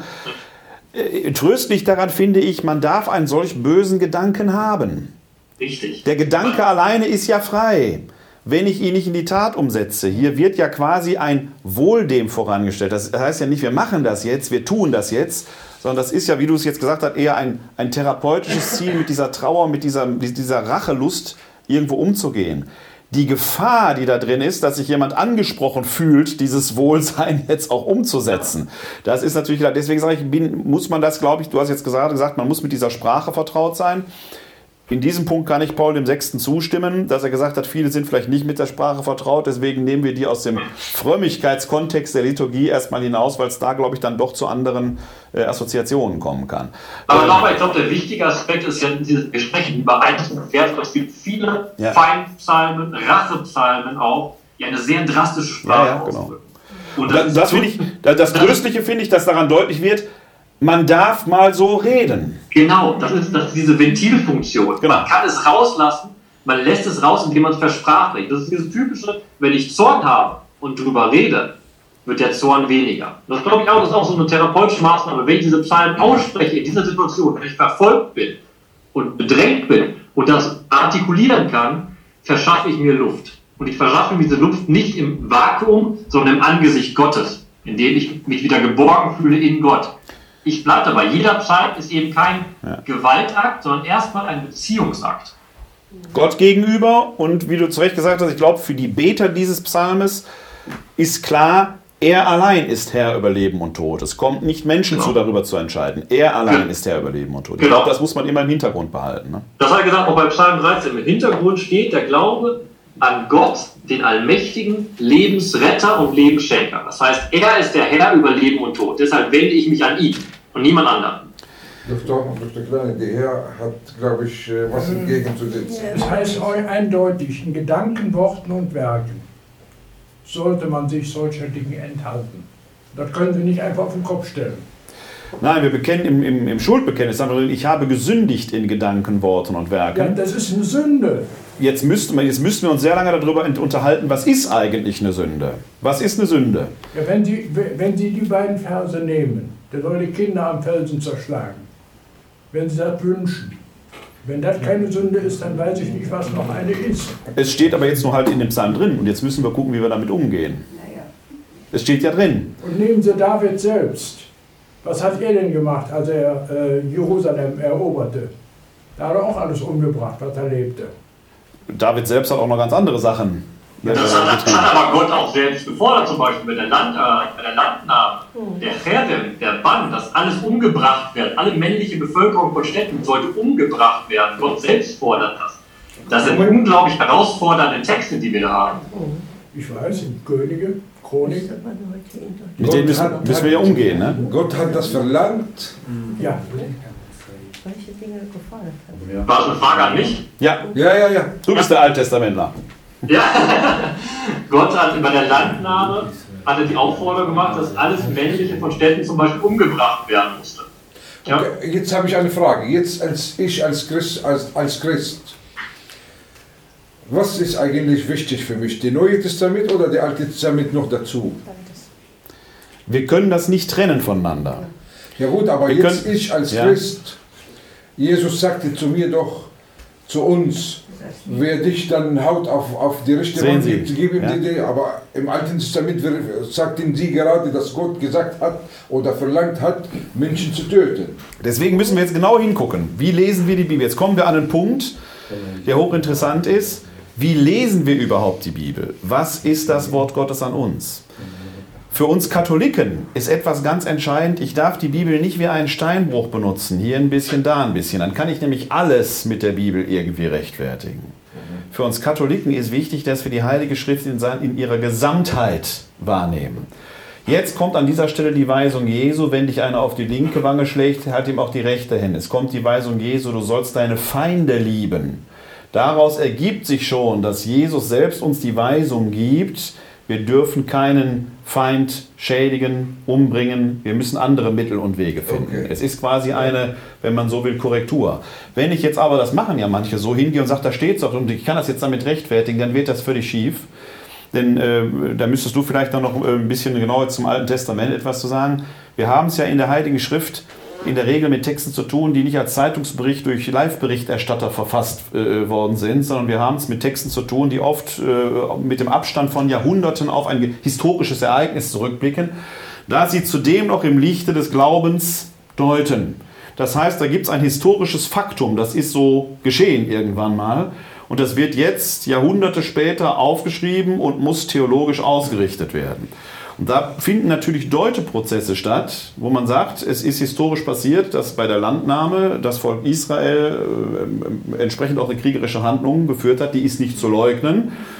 Es hat obsiegt, es hat das Land genommen, es wohnt im gelobten Land und jetzt wird das als Handeln Gottes gedeutet. Daraus kann man jetzt natürlich den Fehlschluss ziehen, dass man sagt, Gott will, dass nur wir hier leben. Ich denke, man wird nicht leugnen können, dass es in Israel Menschen gibt, die so denken. Kann man das, kann, die Ja. sich genau darauf berufen. Ja. Christen können das nie tun, weil der Herr und Gott, an den wir eben auch glauben, den Sohn Gottes Jesus Christus, uns gesagt hat, du sollst deine Feinde lieben. Halte die linke, wenn dich einer auf die linke Wange schlägt, halt ihm auch die rechte hin. Nicht umsonst ist er in Konflikt mit seinen Zeitgenossen an dieser Stelle geraten, weil genau das der springende Punkt ist, über den man sich dann streiten kann. Ja. Denn dann sind einem Christen bestimmte Mittel, stehen uns deshalb nicht zur Verfügung, äh, die andere so nonchalant hingehen können. Aber trotzdem, das, äh, weil der Ausgangspunkt ja auch die Frage war, darf man, darf man so denken? Ich kann mich gegen meine Gedanken manchmal gar nicht wehren. Die Gedanken kommen ja. Die Frage ist, wie verantwortlich bin ich für meine Gedanken? Für etwas, für das ich nicht hundertprozentig verantwortlich bin, kann ich nicht unbedingt zur, zur Verantwortung gezogen werden. Was dieser, diese, diese Sprache in den Psalmen uns manchmal zeigt, ist, man darf auch mal etwas formulieren aus, von mir aus psychologischen Gründen, um vielleicht auch einen Frust abzuleiten. Das in sich ist noch nicht schlimm. Die Frage ist, eine Sünde besteht ja immer dann, wenn eine Wirklichkeit geschaffen wird. Ich kann mit meinen Gedanken ja Wirklichkeiten erzeugen. Ich kann mit meinen Gedanken natürlich die Entscheidung treffen, alle, die nicht katholisch sind, sind in sich nicht lebenswert. Kann das sogar in Tat übersetzen. Dann hätte ich eine sündhafte Wirklichkeit geschafft. Da ich aber in meinen Gedanken mal denke, meine Herren, ist das für ein komischer Vogel. Da würde ich jetzt noch nicht von Sünde sprechen. Ist natürlich mit dem Psalmwort jetzt nicht äh, zu vergleichen an der Stelle. Ne? Hey, Sie dürfen ja widersprechen. Dürfen Sie gerne machen. Ja? Aber ich glaube, das, das, das ist eine ganz entscheidende Frage. Inwieweit ist das, was wir hier vor uns jetzt liegen haben, Wort Gottes, inwieweit ist es verpflichtend? Aber was momentan im Nahen Osten passiert ist, Ja. ist eigentlich genau die Parallele, was man hier in dem Neuen Testament Ja, natürlich. liest. Weil ein Bischof wurde gefragt im Ja. Fernsehen, warum machen die Christen sich nicht verteidigen, indem sie sich Waffen nehmen und sich verteidigen. Genau. Da hat er gesagt, wir sind Christen, wir Genau. töten nicht. Ja. Wir lehren, wir Ja. bringen den Menschen was bei. Wir haben sogar den Muslimen den Koran beigebracht und aufgeschrieben. Ja. Wir können nicht töten, wir haben nur Stifte in die Hände. Genau. Damit können wir nur anderen bekriegen, aber nicht mit Waffen. Weil diese- und das ist das, was, was im Neuen Testament, und das passiert momentan. Ja, weil natürlich- Die Christen fliehen da weg, Ja. ohne dass sie sich verteidigen. Aber das ist ja genau die Weisung, die Jesus dann letzten Endes vielleicht auch aufgrund der Erfahrung des Volkes Israel zu alttestamentarischer Zeit macht, dass Gewalt immer nur neue Gewalt hervorbringt. Da, wo ich Menschen abschlachte und töte und das möglicherweise noch mit dem Willen Gottes rechtfertige, äh, werde ich mir Feinde machen, die äh, letzten Endes das nicht auf sich beruhen lassen wollen. Die christliche Lösung ist eine andere. Nur wir können deshalb als Christen nicht sagen, nur noch das Neue ohne das Alte Testament. Ja, Äh, okay. Der Herr Steiner hat ja vorhin schon gesagt, wie viel war 55 Psalmzitate, habe ich das richtig im Kopf? Äh, ja. Allein, allein im, im Neuen Testament. Äh, Wenn wir alles Alttestamentarische aus dem Neuen Testament herausstreichen würden, haben wir mit Sicherheit ein Drittel weniger Text alleine. Das hängt beides ganz intensiv zusammen. Man kann das Neue nicht ohne das Alte Aber gibt es verstehen. in dem Neuen Testament manche Sachen, die erneuert bzw. modernisiert oder erneuert worden sind von dem Neuen Testament, also von dem Alten? Also Jesus hat, hat nichts in dem Neuen Testament was gesagt, zum Beispiel, das wäre besser als im Alten Testament steht. Also wir haben ja diese sogenannten, äh, äh, diese, diese Weherufe, äh, äh, auch, äh, oder wo ihr sagt, es ist euch gesagt worden, dass Mose gesagt hat, du sollst deine Frau ent, du kannst deine Frau mit einem Scheidebrief entlassen. Da sagt er, ich aber sage euch, Also, okay, wer eine ja. Frau nur lüstern anschaut, der hat schon Ehebruch begangen. Ah, okay, ja? Das heißt, Jesus selber äh, zitiert äh, alttestamentarische Weisungen, die für jeden frommen Juden damals wie selbstverständlich da waren, und jetzt überbietet er sie, aber in einer interessanten Weise. Ich will das an dem Beispiel mit dem Ehebruch deutlich machen. Da kommt nämlich jetzt diese Sünde in Gedanken, Worten und Werken nämlich dazu. Wenn Jesus sagt, wenn ihr eine, einer Frau einen Scheidebrief ausstellt, dann schickt ihr die letzten Endes äh, in die Existenzlosigkeit, ihr gebt sie dem Ehebruch preis. Ich aber sage euch, wer eine Frau nur lüstern anschaut, hat schon Ehebruch begangen. Jetzt frage ich heute, welcher Mann kann von sich behaupten, dass in seinem ganzen Leben das nicht schon mal passiert ist? Das heißt, Jesus behauptet etwas, von dem er weiß, kein Mensch ist in der Lage, das nicht zu tun. Früher oder später passiert es einfach, ob man will oder nicht. Was Jesus den Pharisäern vorhält, ist, ob ihr wollt oder nicht, ihr seid und bleibt Sünder. In diesen Bananengeschichten, so geht das jetzt durch, weil diese genau die Frage war, wir halten das Gesetz, die Torah, die Forderungen, die da stehen, dann sind wir vor Gott gerecht. Und ihr sagt, nee, dadurch werdet ihr noch lange nicht Gott gerecht. Wenn ihr nämlich da mal ernst mitmachen würdet, dann werdet Ja. ihr merken, ihr kommt aus dieser Nummer nicht raus. Okay. Erkennt erstmal an, dass ihr Sünder bleibt, egal was ihr tut. Dann erst könnt ihr euch vor Gott öffnen. Das ist erst das heißt, diese sogenannten Überbietungen des Gesetzes werden teilweise ins Absurde hineingesteigert, womit Jesus nicht sagt, das, alte, das was wir als Alte Testament kennen, ist äh, obsolet. Das Gegenteil ist der Fall. Er sagt nur, wenn ihr euch jetzt glaubt, in der sklavischen Erfüllung des Buchstabens das Heil zu sehen, in dieser wortwörtlichen Auslegung, werdet ihr am Menschen vorbeigehen. Das ist, glaube ich, einer der entscheidendsten Unterschiede, die uns Christen dann auch ausmachen, dass wir zwar eine heilige Schrift haben, ein Buch, das wir das Wort Gottes nennen, dass dieses Wort Gottes aber in unserem Leben Gestalt annehmen muss. Für mich als Neutestamentler vielleicht in einem neutestamentlichen Psalm, dem Johannesprolog, wo es dann heißt, das Wort ist Fleisch geworden und hat unter uns gewohnt. Wir sollen das, was hier steht, in unserem Leben Wirklichkeit werden lassen. Ich möchte dazu aber was sagen. Die katholische Kirche in ihrer Lehre äh, repräsentiert ja sowohl das Alte als auch das Neue Testament. So, und die katholische Kirche sagt aber eindeutig, äh, man darf zu seiner eigenen Verteidigung zum Schwert greifen. Und das wäre in Ordnung. Und dazu hat auch Martin Luther, Sie haben ihn öfters zitiert, äh, sich auch ganz eindeutig geäußert, äh, dass das vor Gott in Ordnung ist. Und äh, wenn ich jetzt hier höre, äh, dass der Bischof da in Syrien äh, gesagt hat, ihr dürft euch nicht verteidigen, dann weiß ich gar nicht, wie das mit der Lehre der katholischen Kirche, gut, das sind jetzt Nicht, orthodoxe. nicht, nicht verteidigen, nein. Der hat da wort- wörtlich gesagt, wir können als Christen andere Menschen nicht töten. Ja, und das stimmt Ob, so. ob die nicht. Feind sind oder. Ja, wir müssen jetzt, wir müssen jetzt Äh, an, der, an der Stelle müssen wir genau aufpassen. Das, das, was die katholische Kirche da sagt, spiegelt sich im staatlichen Bereich im Notwehrparagraphen wieder. Das heißt, ich werde angegriffen, in einer affekthaften Situation verteidige ich mich. Dann ist, wenn es da zu einem Schaden kommt, dass im, weil es um Selbstverteidigung in einer affektiven Situation geht. Also Reaktion. Reaktion, sofort in einer Situation. Aber, aber das sehe ich nicht ganz. Dann dürften wir keine Bundeswehr haben, dann dürfte Moment, kein ja, Staat Moment, sich Moment. verteidigen dürfen. Ne? Moment, nee, nee, Moment, Moment. Es, es gibt einen Unterschied. Erstmal reden wir jetzt hier über eine Situation, wo ich als Individuum in eine Bedrohungssituation komme und im Affekt reagiere. Das ist das, was Sie im Katechismus finden. Diese Situation. Da sagt die Kirche, es ist erlaubt, sich im Affekt zu verteidigen. Ob davon Schwert steht oder nicht, müsste ich jetzt selber erstmal nachgucken. Etwas anderes ist, und das ist eine sehr, sehr schwierige Geschichte, weil ich habe äh, über Jahre hinweg Kriegsdienstverweigerer dran. Ich bin selbst auch Kriegsdienstverweigerer, weil ich da an diesem Punkt sehr klar mich von Waffengewalt äh, distanziert habe. Und äh, das ist auch das, was der Bischof offenkundig sagt. Ich persönlich habe ganz große Schwierigkeiten damit, mit Waffengewalt einen Krieg anzufangen und zu führen. Das ist was anderes, das habe ich nicht gesagt. Das weiß ich, das wollte ich, das wollte ich, das wollte ich differenzieren. Das ist schon mal das, das eine. Das, was im Moment die Bundeswehr macht, ist die Frage, ist das eine Verteidigung? Oder sie, also sie setzt zumindest, sie sind Aufklärungsflüge, sind, sie setzt ja keine Waffen ein, aber letzten Endes beteiligt sie sich durch die Aufklärungsflüge daran, dass Waffen eingesetzt werden können.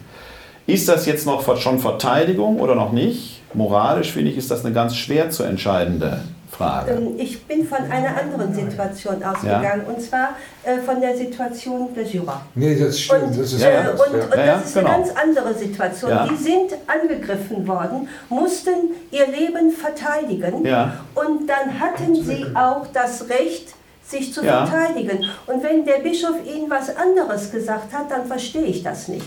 Sie dürfen sich verteidigen, auch von Gott her.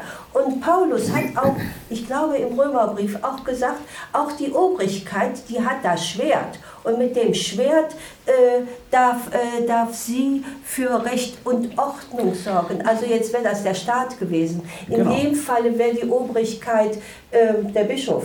Ne? Wenn wenn es ja kein Staat es, Ja, es, die- es hat ja nicht direkt nur mit, dem, mit der Aussage des Ja. Bischofs zu tun, sondern Ja. das hat damit zu tun, wie Christen leben und wie andere Nicht-Christen leben. Genau. Es geht darum, die Christen, die im Nahen Osten leben, sind eigentlich wirklich zu 99, keine Ahnung, Prozent wirklich friedliche Menschen, die keine Waffen besitzen. Ja. Es sei denn, die haben nur zum, beim Militär gedient und das war's. Nach zwei, drei Jahren sind die wie aus dem Militär raus. Aber zu Hause haben sie keine Waffen.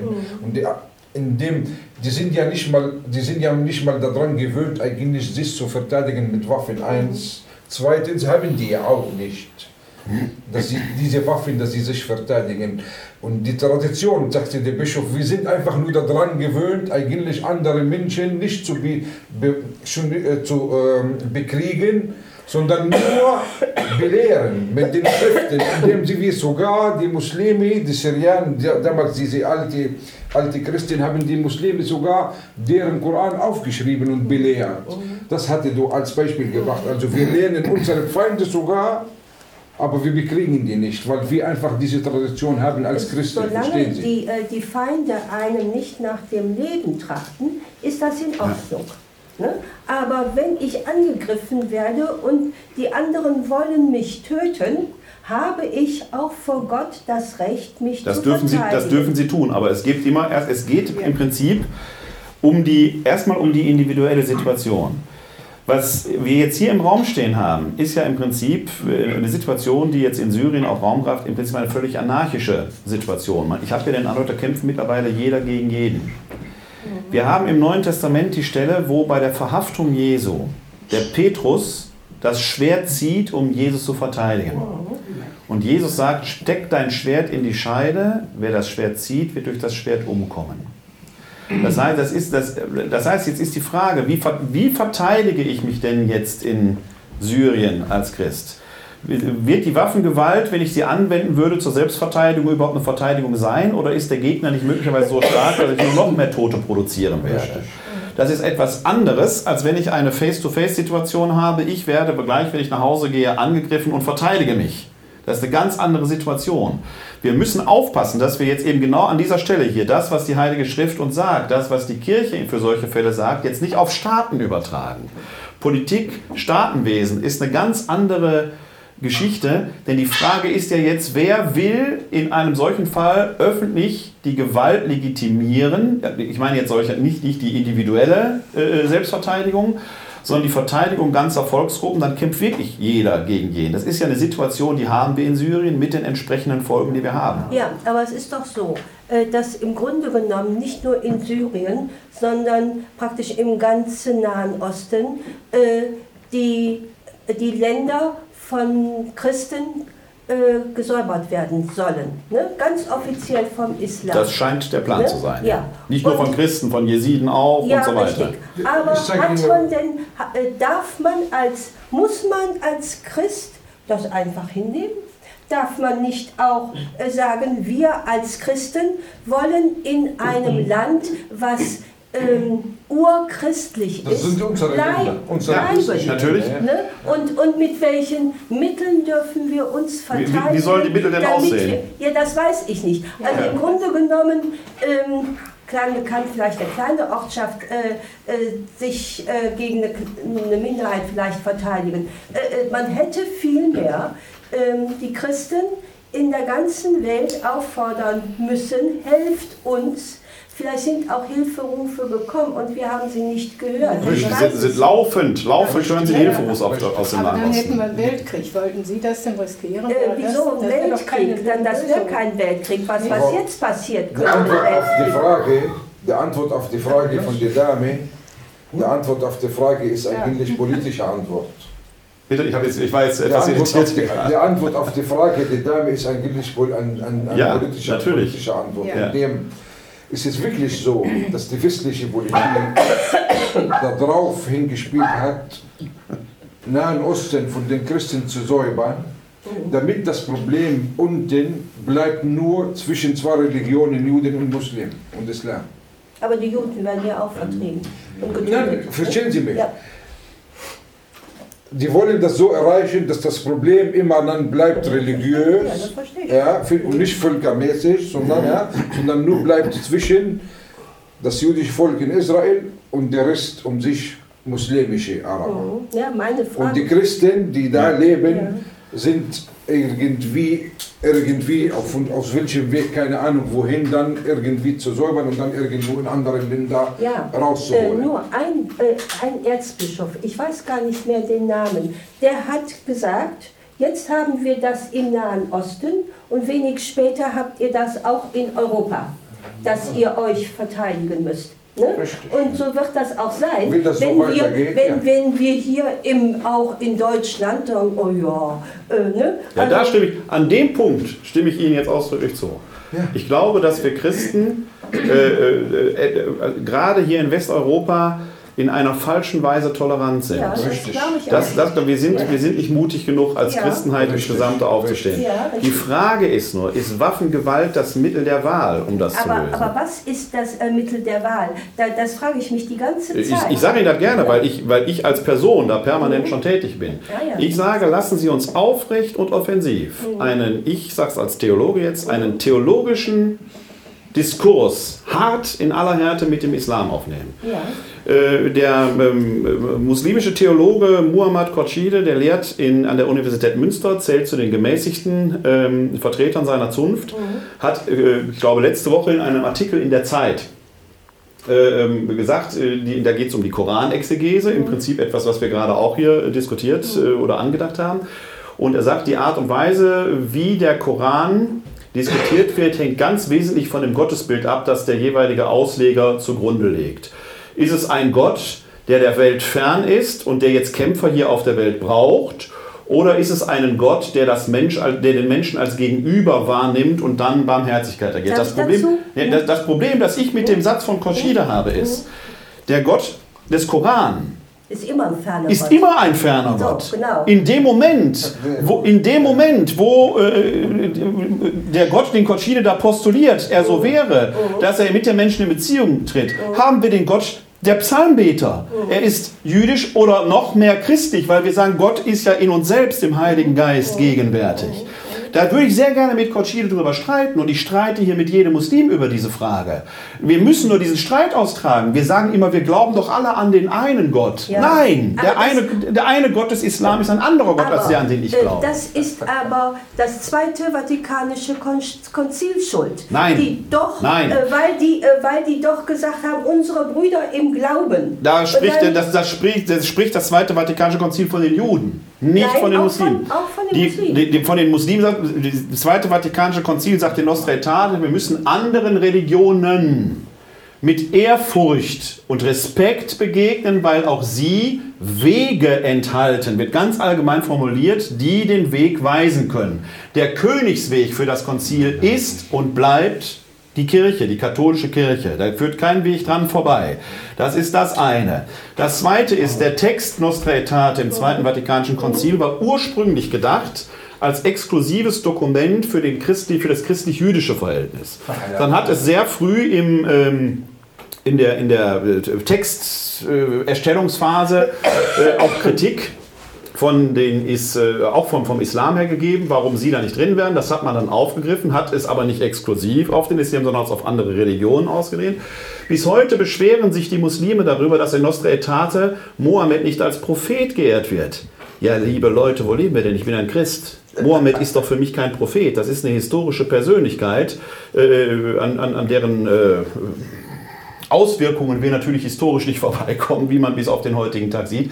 Aber ich kann, das tut mir leid, ich kann als Christ äh, den Mohammed nicht als Propheten verehren. Das, äh, da da hört es an dieser Stelle auf. Das macht das Konzil aber alles gar nicht. Was das Konzil macht, es hat eine, einen Weg des Dialogs eröffnet, den wir jetzt gehen können. Und jetzt müssen wir, entschuldigen Sie den Ausdruck, verdammt nochmal diesen Dialog mit allem, was dazugehört, auch gehen.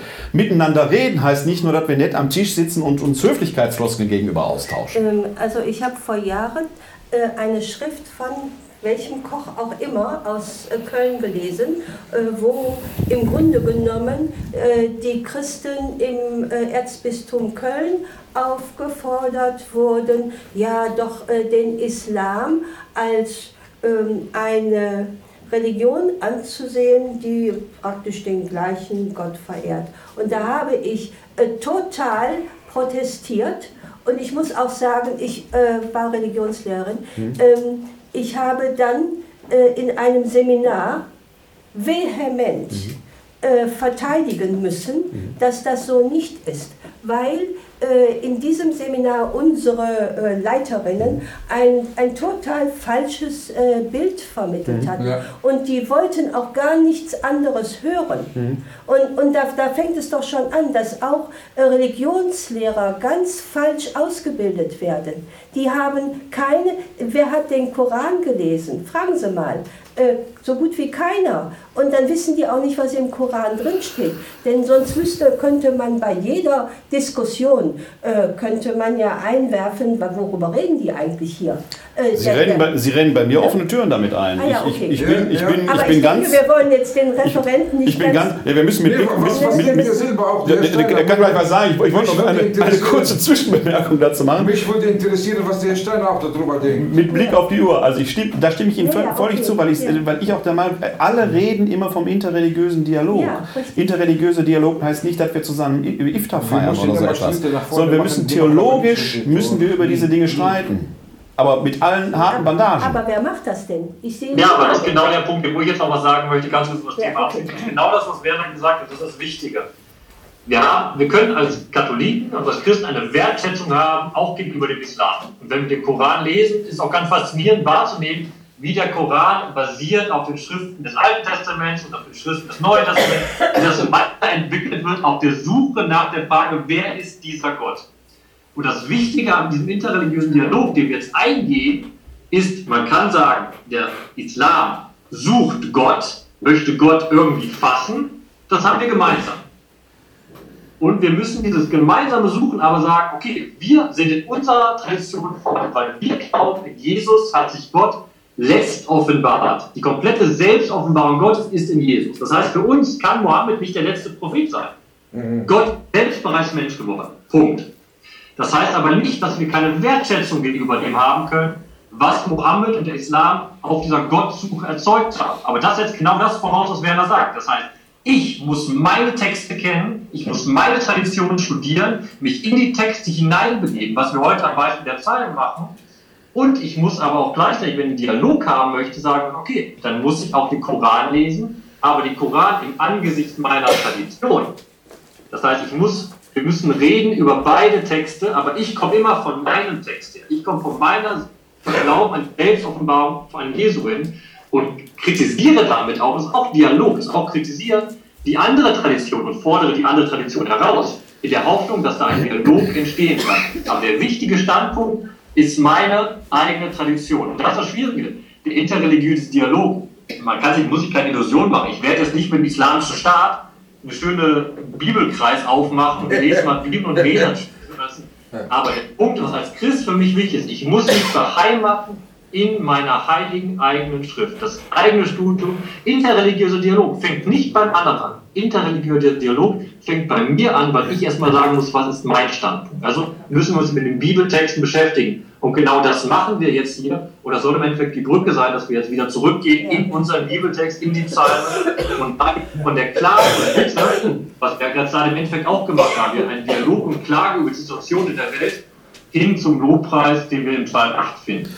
Jetzt noch eine Zwischenbemerkung, weil die Zeit schon vorangeschrien ist und eigentlich halb neun die Deadline ist, dass wir jetzt vielleicht äh, den Psalm 8 lesen und du einen kurzen Impuls dazu gibst, äh, weil wir ein bisschen auf die Uhr schauen müssen heute Wir können, wir können es auch so machen, Werner, wir können auch den Psalm 8 dann für die Aufnahme nur wir beide machen. Also ich weiß nicht, wie die... Ja, können wir gerne machen. Ich denke, wir haben jetzt schon den Psalm 137 so ein ganz wenig ja mit drin gehabt. Ähm, weil mir jetzt wichtig wäre, dass wir diese Diskussion ja nochmal zeigt, und ich glaube, das ist gerade im, im äh, Verhältnis zum Islam auch nochmal ganz wichtig, zum, also im, in der Auseinandersetzung mit dem Islam.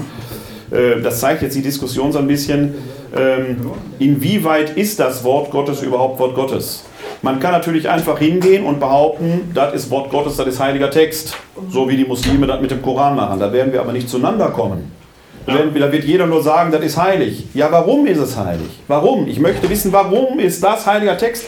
Weil das irgendjemand behauptet, weil irgendjemand sagt, das ist Wort Gottes. Ich möchte das gerne wissen, warum das so ist. Nee, weil der Prophet, äh, weil der Prophet dann behauptet hat. Ja, ja, also der, der, kann sich eine schöne Geschichte ausgedacht haben. Ne? Also in, in, hat er denn überhaupt recht? Ja. In, der Höhle, in der Höhle, da wo der Gabriel gewesen sein soll, da war ja sonst keiner. Ne? Ich weiß nicht, ob Sie einen Roger Libby kennen, einen messianischen Juden der hat äh, aufgelistet, dass in der Bibel 77 Prophetien bis heute schon äh, erfüllt sind. Ja, ja. Also da gibt es eine gewisse, äh, einen gewissen Wahrheitswert. Ne? Ja, das würde man jetzt über den Islam auch sagen, aber das ist immer, das ist immer eine gewisse, äh, da sehe ich eine gewisse Gefahr in solchen Argumentationen. Das ist in, in einer ganz anderen Weise, ist das hier für uns Wort Gottes. Und ich glaube, das hat alleine der Psalm 13 schon gezeigt.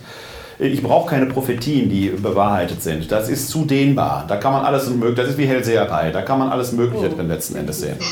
Doch, also da, das, ist, das, ist mir, das ist mir zu wenig. Das, dann, wäre das, dann wäre das so eine Art Zukunftsbuch. Das ist aber nicht für die Zukunft geschrieben. Das sind Texte, die für Lebenssituationen geschrieben worden sind. Die sind deshalb heilig, weil sie seit 2000 und viel, viel mehr Jahren immer wieder, immer wieder den Menschen ins Leben hineingeholfen haben, im Leben von Menschen Gestalt angenommen haben. Solche Beweisstrukturen, das ist ja das ist so ein bisschen auch wie Wunderargumentation. Da ist ein Wunder, das muss wahr sein. Da warne ich immer ein bisschen vor, ähm, man kann die Dinge auch wieder ganz anders sehen. Man muss eine bestimmte Brille aufhaben, um dann die Erfüllung einer Verheißung da drin zu sehen. Da wäre ich vorsichtig. Außerdem haben sie gesagt, ist ein rabbinischer Jude, dann gelte das nur fürs Alte Testament. Ein messianischer Jude. Also da, ich bin da sehr vorsichtig mit solchen Beweisführungen.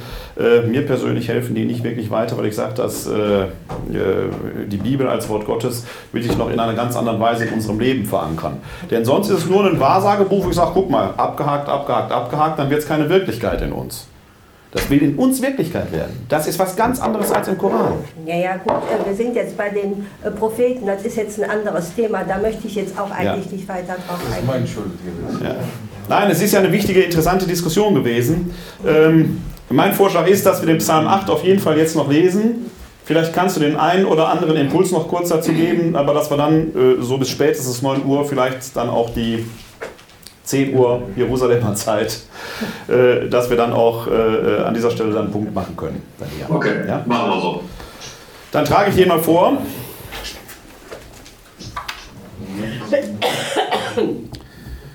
Für den Chormeister nach dem Kelterlied ein Psalm Davids. Herr unser Herrscher, wie gewaltig ist dein Name auf der ganzen Erde, über den Himmel breitest du deine Hoheit aus. Aus dem Mund der Kinder und Säuglinge schaffst du dir Lob deinen Gegnern zum Trotz. Deine Feinde und Widersacher müssen verstummen. Sehe ich den Himmel, das Werk deiner Finger, Mond und Sterne, die du befestigt, was ist der Mensch, dass du an ihn denkst, des Menschenkind, dass du dich seiner annimmst? Du hast ihn nur wenig geringer gemacht als Gott, hast ihn mit Herrlichkeit und Ehre gekrönt. Du hast ihn als Herrscher eingesetzt über das Werk deiner Hände, hast ihm alles zu Füßen gelegt, all die Schafe, Ziegen und Rinder und auch die wilden Tiere, die Vögel des Himmels und die Fische im Meer, alles, was auf den Pfaden der Meere dahinzieht. Herr, unser Herrscher, wie gewaltig ist dein Name auf der ganzen Erde.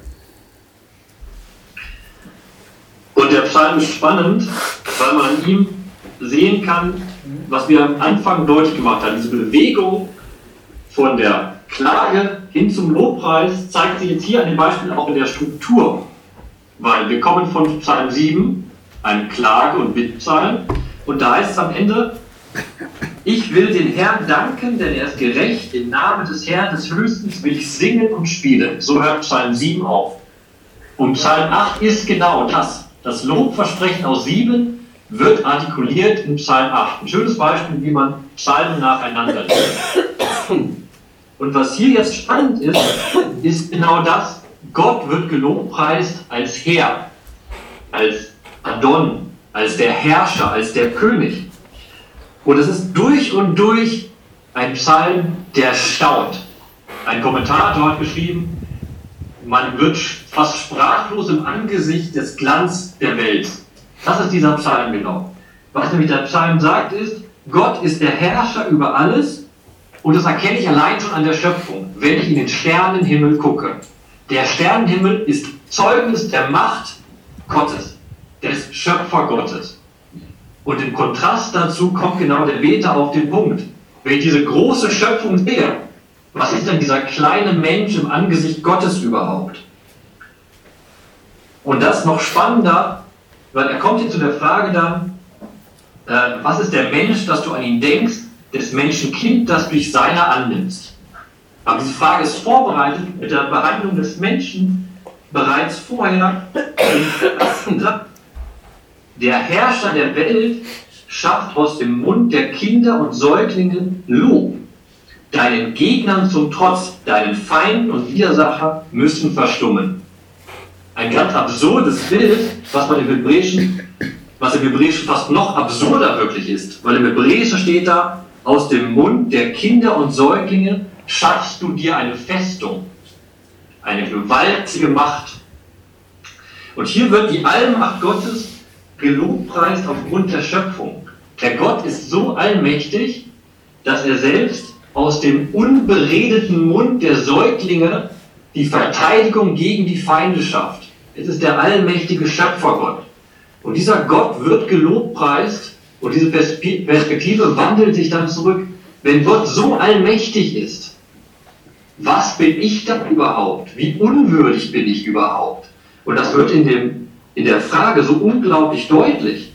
Sie wird vorbereitet in Vers 4 nochmal, sehe ich den Himmel, das Werk deiner Finger, Mond und Sterne, die du befestigst. Also im Angesicht der Schöpfung frage ich mich selbst, was ist der Mensch, dass du an ihn denkst, des Menschenkind, dass du dich seiner annimmst. Hier steht nicht, wer ist der Mensch, sondern noch abwertender, was, wie gering ist der Mensch doch. Und dazu benutzt der Psalm zwei Begriffe. Einmal den Enosch auf Hebräisch, das ist das Wort für die Gebrechlichkeit des Menschen, und den Begriff Adam, das heißt der Mensch, der aus dem Erdboden erschaffen wurde und zum Erdboden zurückgeht. Also der gebrechliche und der vergängliche Mensch. Welche Würde hat ein Mensch im Angesicht Gottes, der doch so groß ist? Und dann antwortet der Psalm auf eine faszinierende Weise im nächsten Vers darauf. Er sagt nämlich, du hast ihn nur wenig geringer gemacht als Gott, hast ihn mit Herrlichkeit und Ehre gekrönt. Der Mensch ist nicht wie im altbabylonischen oder im alten Orient generell Sklave der Götter, sondern der Mensch als Teil der Schöpfung ist so auserwählt von Gott, dass er die Würde trägt, fast selbst Gott zu sein. Die Septuaginta versucht das heraus, heraus zu übersetzen, wenn sie sagt, du hast den Menschen nur wenig geringer gemacht als die Engel. Der hebräische Text da eindeutig, du hast den Menschen nur wenig geringer gemacht als Gott selbst. Das haben wir im Genesis ja auch. Der Mensch ist geschaffen als Ebenbild Gottes. Und hier gerade die Begriffe der Herrlichkeit und der Ehre, mit der der Mensch gekrönt sind, das sind Begriffe, die normalerweise im Alten Testament Gott zukommen. Der Mensch ist ein Gott fast. Er ersetzt Gott nicht, sondern er ist Stellvertreter Gottes auf der Welt. Und hier wird es jetzt spannend in Bezug auf, wie das Alte Testament auch Herrschaft definiert. Denn nämlich der Mensch ist eine Art König auf der Welt, aber König nicht im rein autoritären als Tyrann, sondern er hat einen Auftrag. Herrschaft bedeutet Verpflichtung. Herrschaft bedeutet zwar, hier heißt auch ganz hart, du hast ihm alles zu Füßen gelegt. Das heißt, alles ist unter deiner Macht. Das heißt aber keine zerdrückende Macht. Nicht, dass mit den Füßen der Schädel der Feinde zerdrückt wird, sondern ich habe Macht, die ich zum Wohl der Schöpfung benutzen soll, weil ich an Gottes Ort handle. Und das ist allumfassend gedacht. Das heißt, eben all die Schafe, Ziegen und Rinder und auch die wilden Tiere, die Vögel des Himmels und die Fische im Meer, alles, was auf den Pfaden der Meere dahin zieht. Die ganze Welt wird beschrieben. Die Haustiere, aber auch die wilden Tiere in der Peripherie. Die Vögel oben und die Meer und die im Meer lebenden Fische unten, beziehungsweise im Alten Orient hat man sich ja die Welt auch umgeben von Wasser vorgestellt, auch wieder die Chaos-Region. Über all dies herrscht der Mensch, aber nicht, weil er selbst so gewalttätig ist, sondern nur, weil er seine eigene Würde und seine Gewalt von Gott verliehen bekommt und dementsprechend selbst als Gott in der Welt handeln soll. Er soll die Barmherzigkeit und Gerechtigkeit Gottes auf der Welt in seiner Herrschaft kundtun. Der Lobpreis, der hier ergibt, beinhaltet eine Anthropologie und eine Lehre, was auch spannend ist. Der Mensch weiß selbst, dass seine Würde komplett von Gott abhängig ist. Und der Mensch weiß zugleich, dass er etwas Besonderes ist, weil er von Gott eben mit Ehrlichkeit und Ehre gekrönt wurde. Und hier ist spannend auch etwas, was wir vorhin auf der Diskussion gehabt haben mit Psalm 137 mit der Frage Gewalt. Der Mensch ist hier der Herrscher über die Welt. Er herrscht über alle Tiere, aber er herrscht nicht über andere Völker. Der Psalm ist sehr, sehr universalistisch gedacht. Er sagt nämlich, dass jeder Mensch eine Königswürde hat. Jeder Mensch ist der Herrscher über die Schöpfung anstelle oder Stellvertreter Gottes. Der Psalm sagt aber nicht, und es ist auch mal spannend zu sehen, welche Leerstellen in solchen Texten kommen. Der Text sagt nicht, du zum Beispiel Volk Israel, du wirst über die anderen Völker herrschen. Nein, jeder Mensch, egal welchen Glaubens, egal in welcher Volksgemeinschaft, jeder Mensch hat diese Königswürde von Gott. Das ist eine unglaublich starke Ethik, die da verankert ist. Jeder Mensch ist Ebenbild Gottes. Wenn man jetzt Genesis 1 und 2 zufügt, ist genau die Idee, die dahinter steckt. Und der Lobpreis zeigt nochmal, der, welche Wertigkeit der Mensch hat, aber nicht aus sich heraus, sondern aufgrund von Gott. Deshalb kann der Beter sagen, Herr, unser Herrscher, wie gewaltig, gewaltig ist dein Name auf der ganzen Erde, über den Himmel breitest du deine Hoheit aus. Und am Ende des Psalms wird genau dieser Vers wiederholt.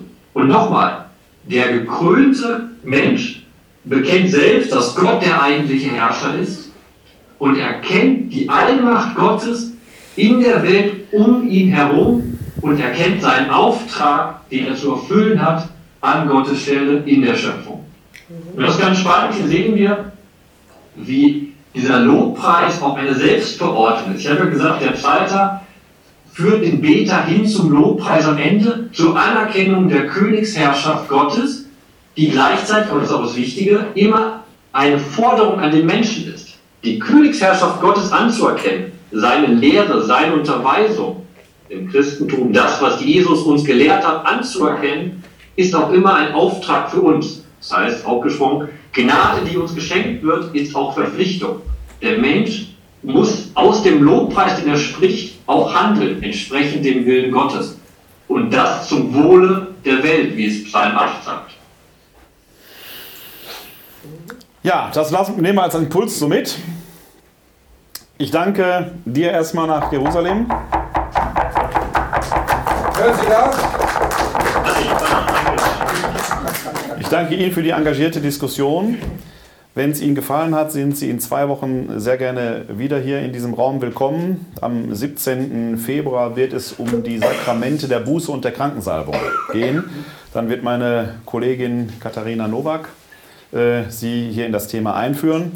Ich selbst möchte Ihnen auch ein Psalmwort mit auf den Heimweg geben. Eins, das mir persönlich sehr am Herzen liegt, weil es auch ein wenig zeigt, wie Christen ticken sollten. Ist Psalm 32, die Verse 8 folgende. Gott spricht, ich unterweise dich und zeige dir den Weg, den du gehen sollst. Ich will dir raten, über dir wacht mein Auge. Werdet nicht wie Ross und Maultier, die ohne Verstand sind. Mit Zaum und Zügel muss man ihr Ungestüm bändigen, sonst folgen die, sie dir nicht. Ross und Maultier folgen dem, der die Peitsche drischt. Seien sie Eselchristen. Esel sind stur. Aber die Eselin des Biliam, die hat den Engel entdeckt. Werdet also nicht wie Ross und Maultier, gebrauchen Sie Ihren Verstand. In diesem Sinne, gute Zeit.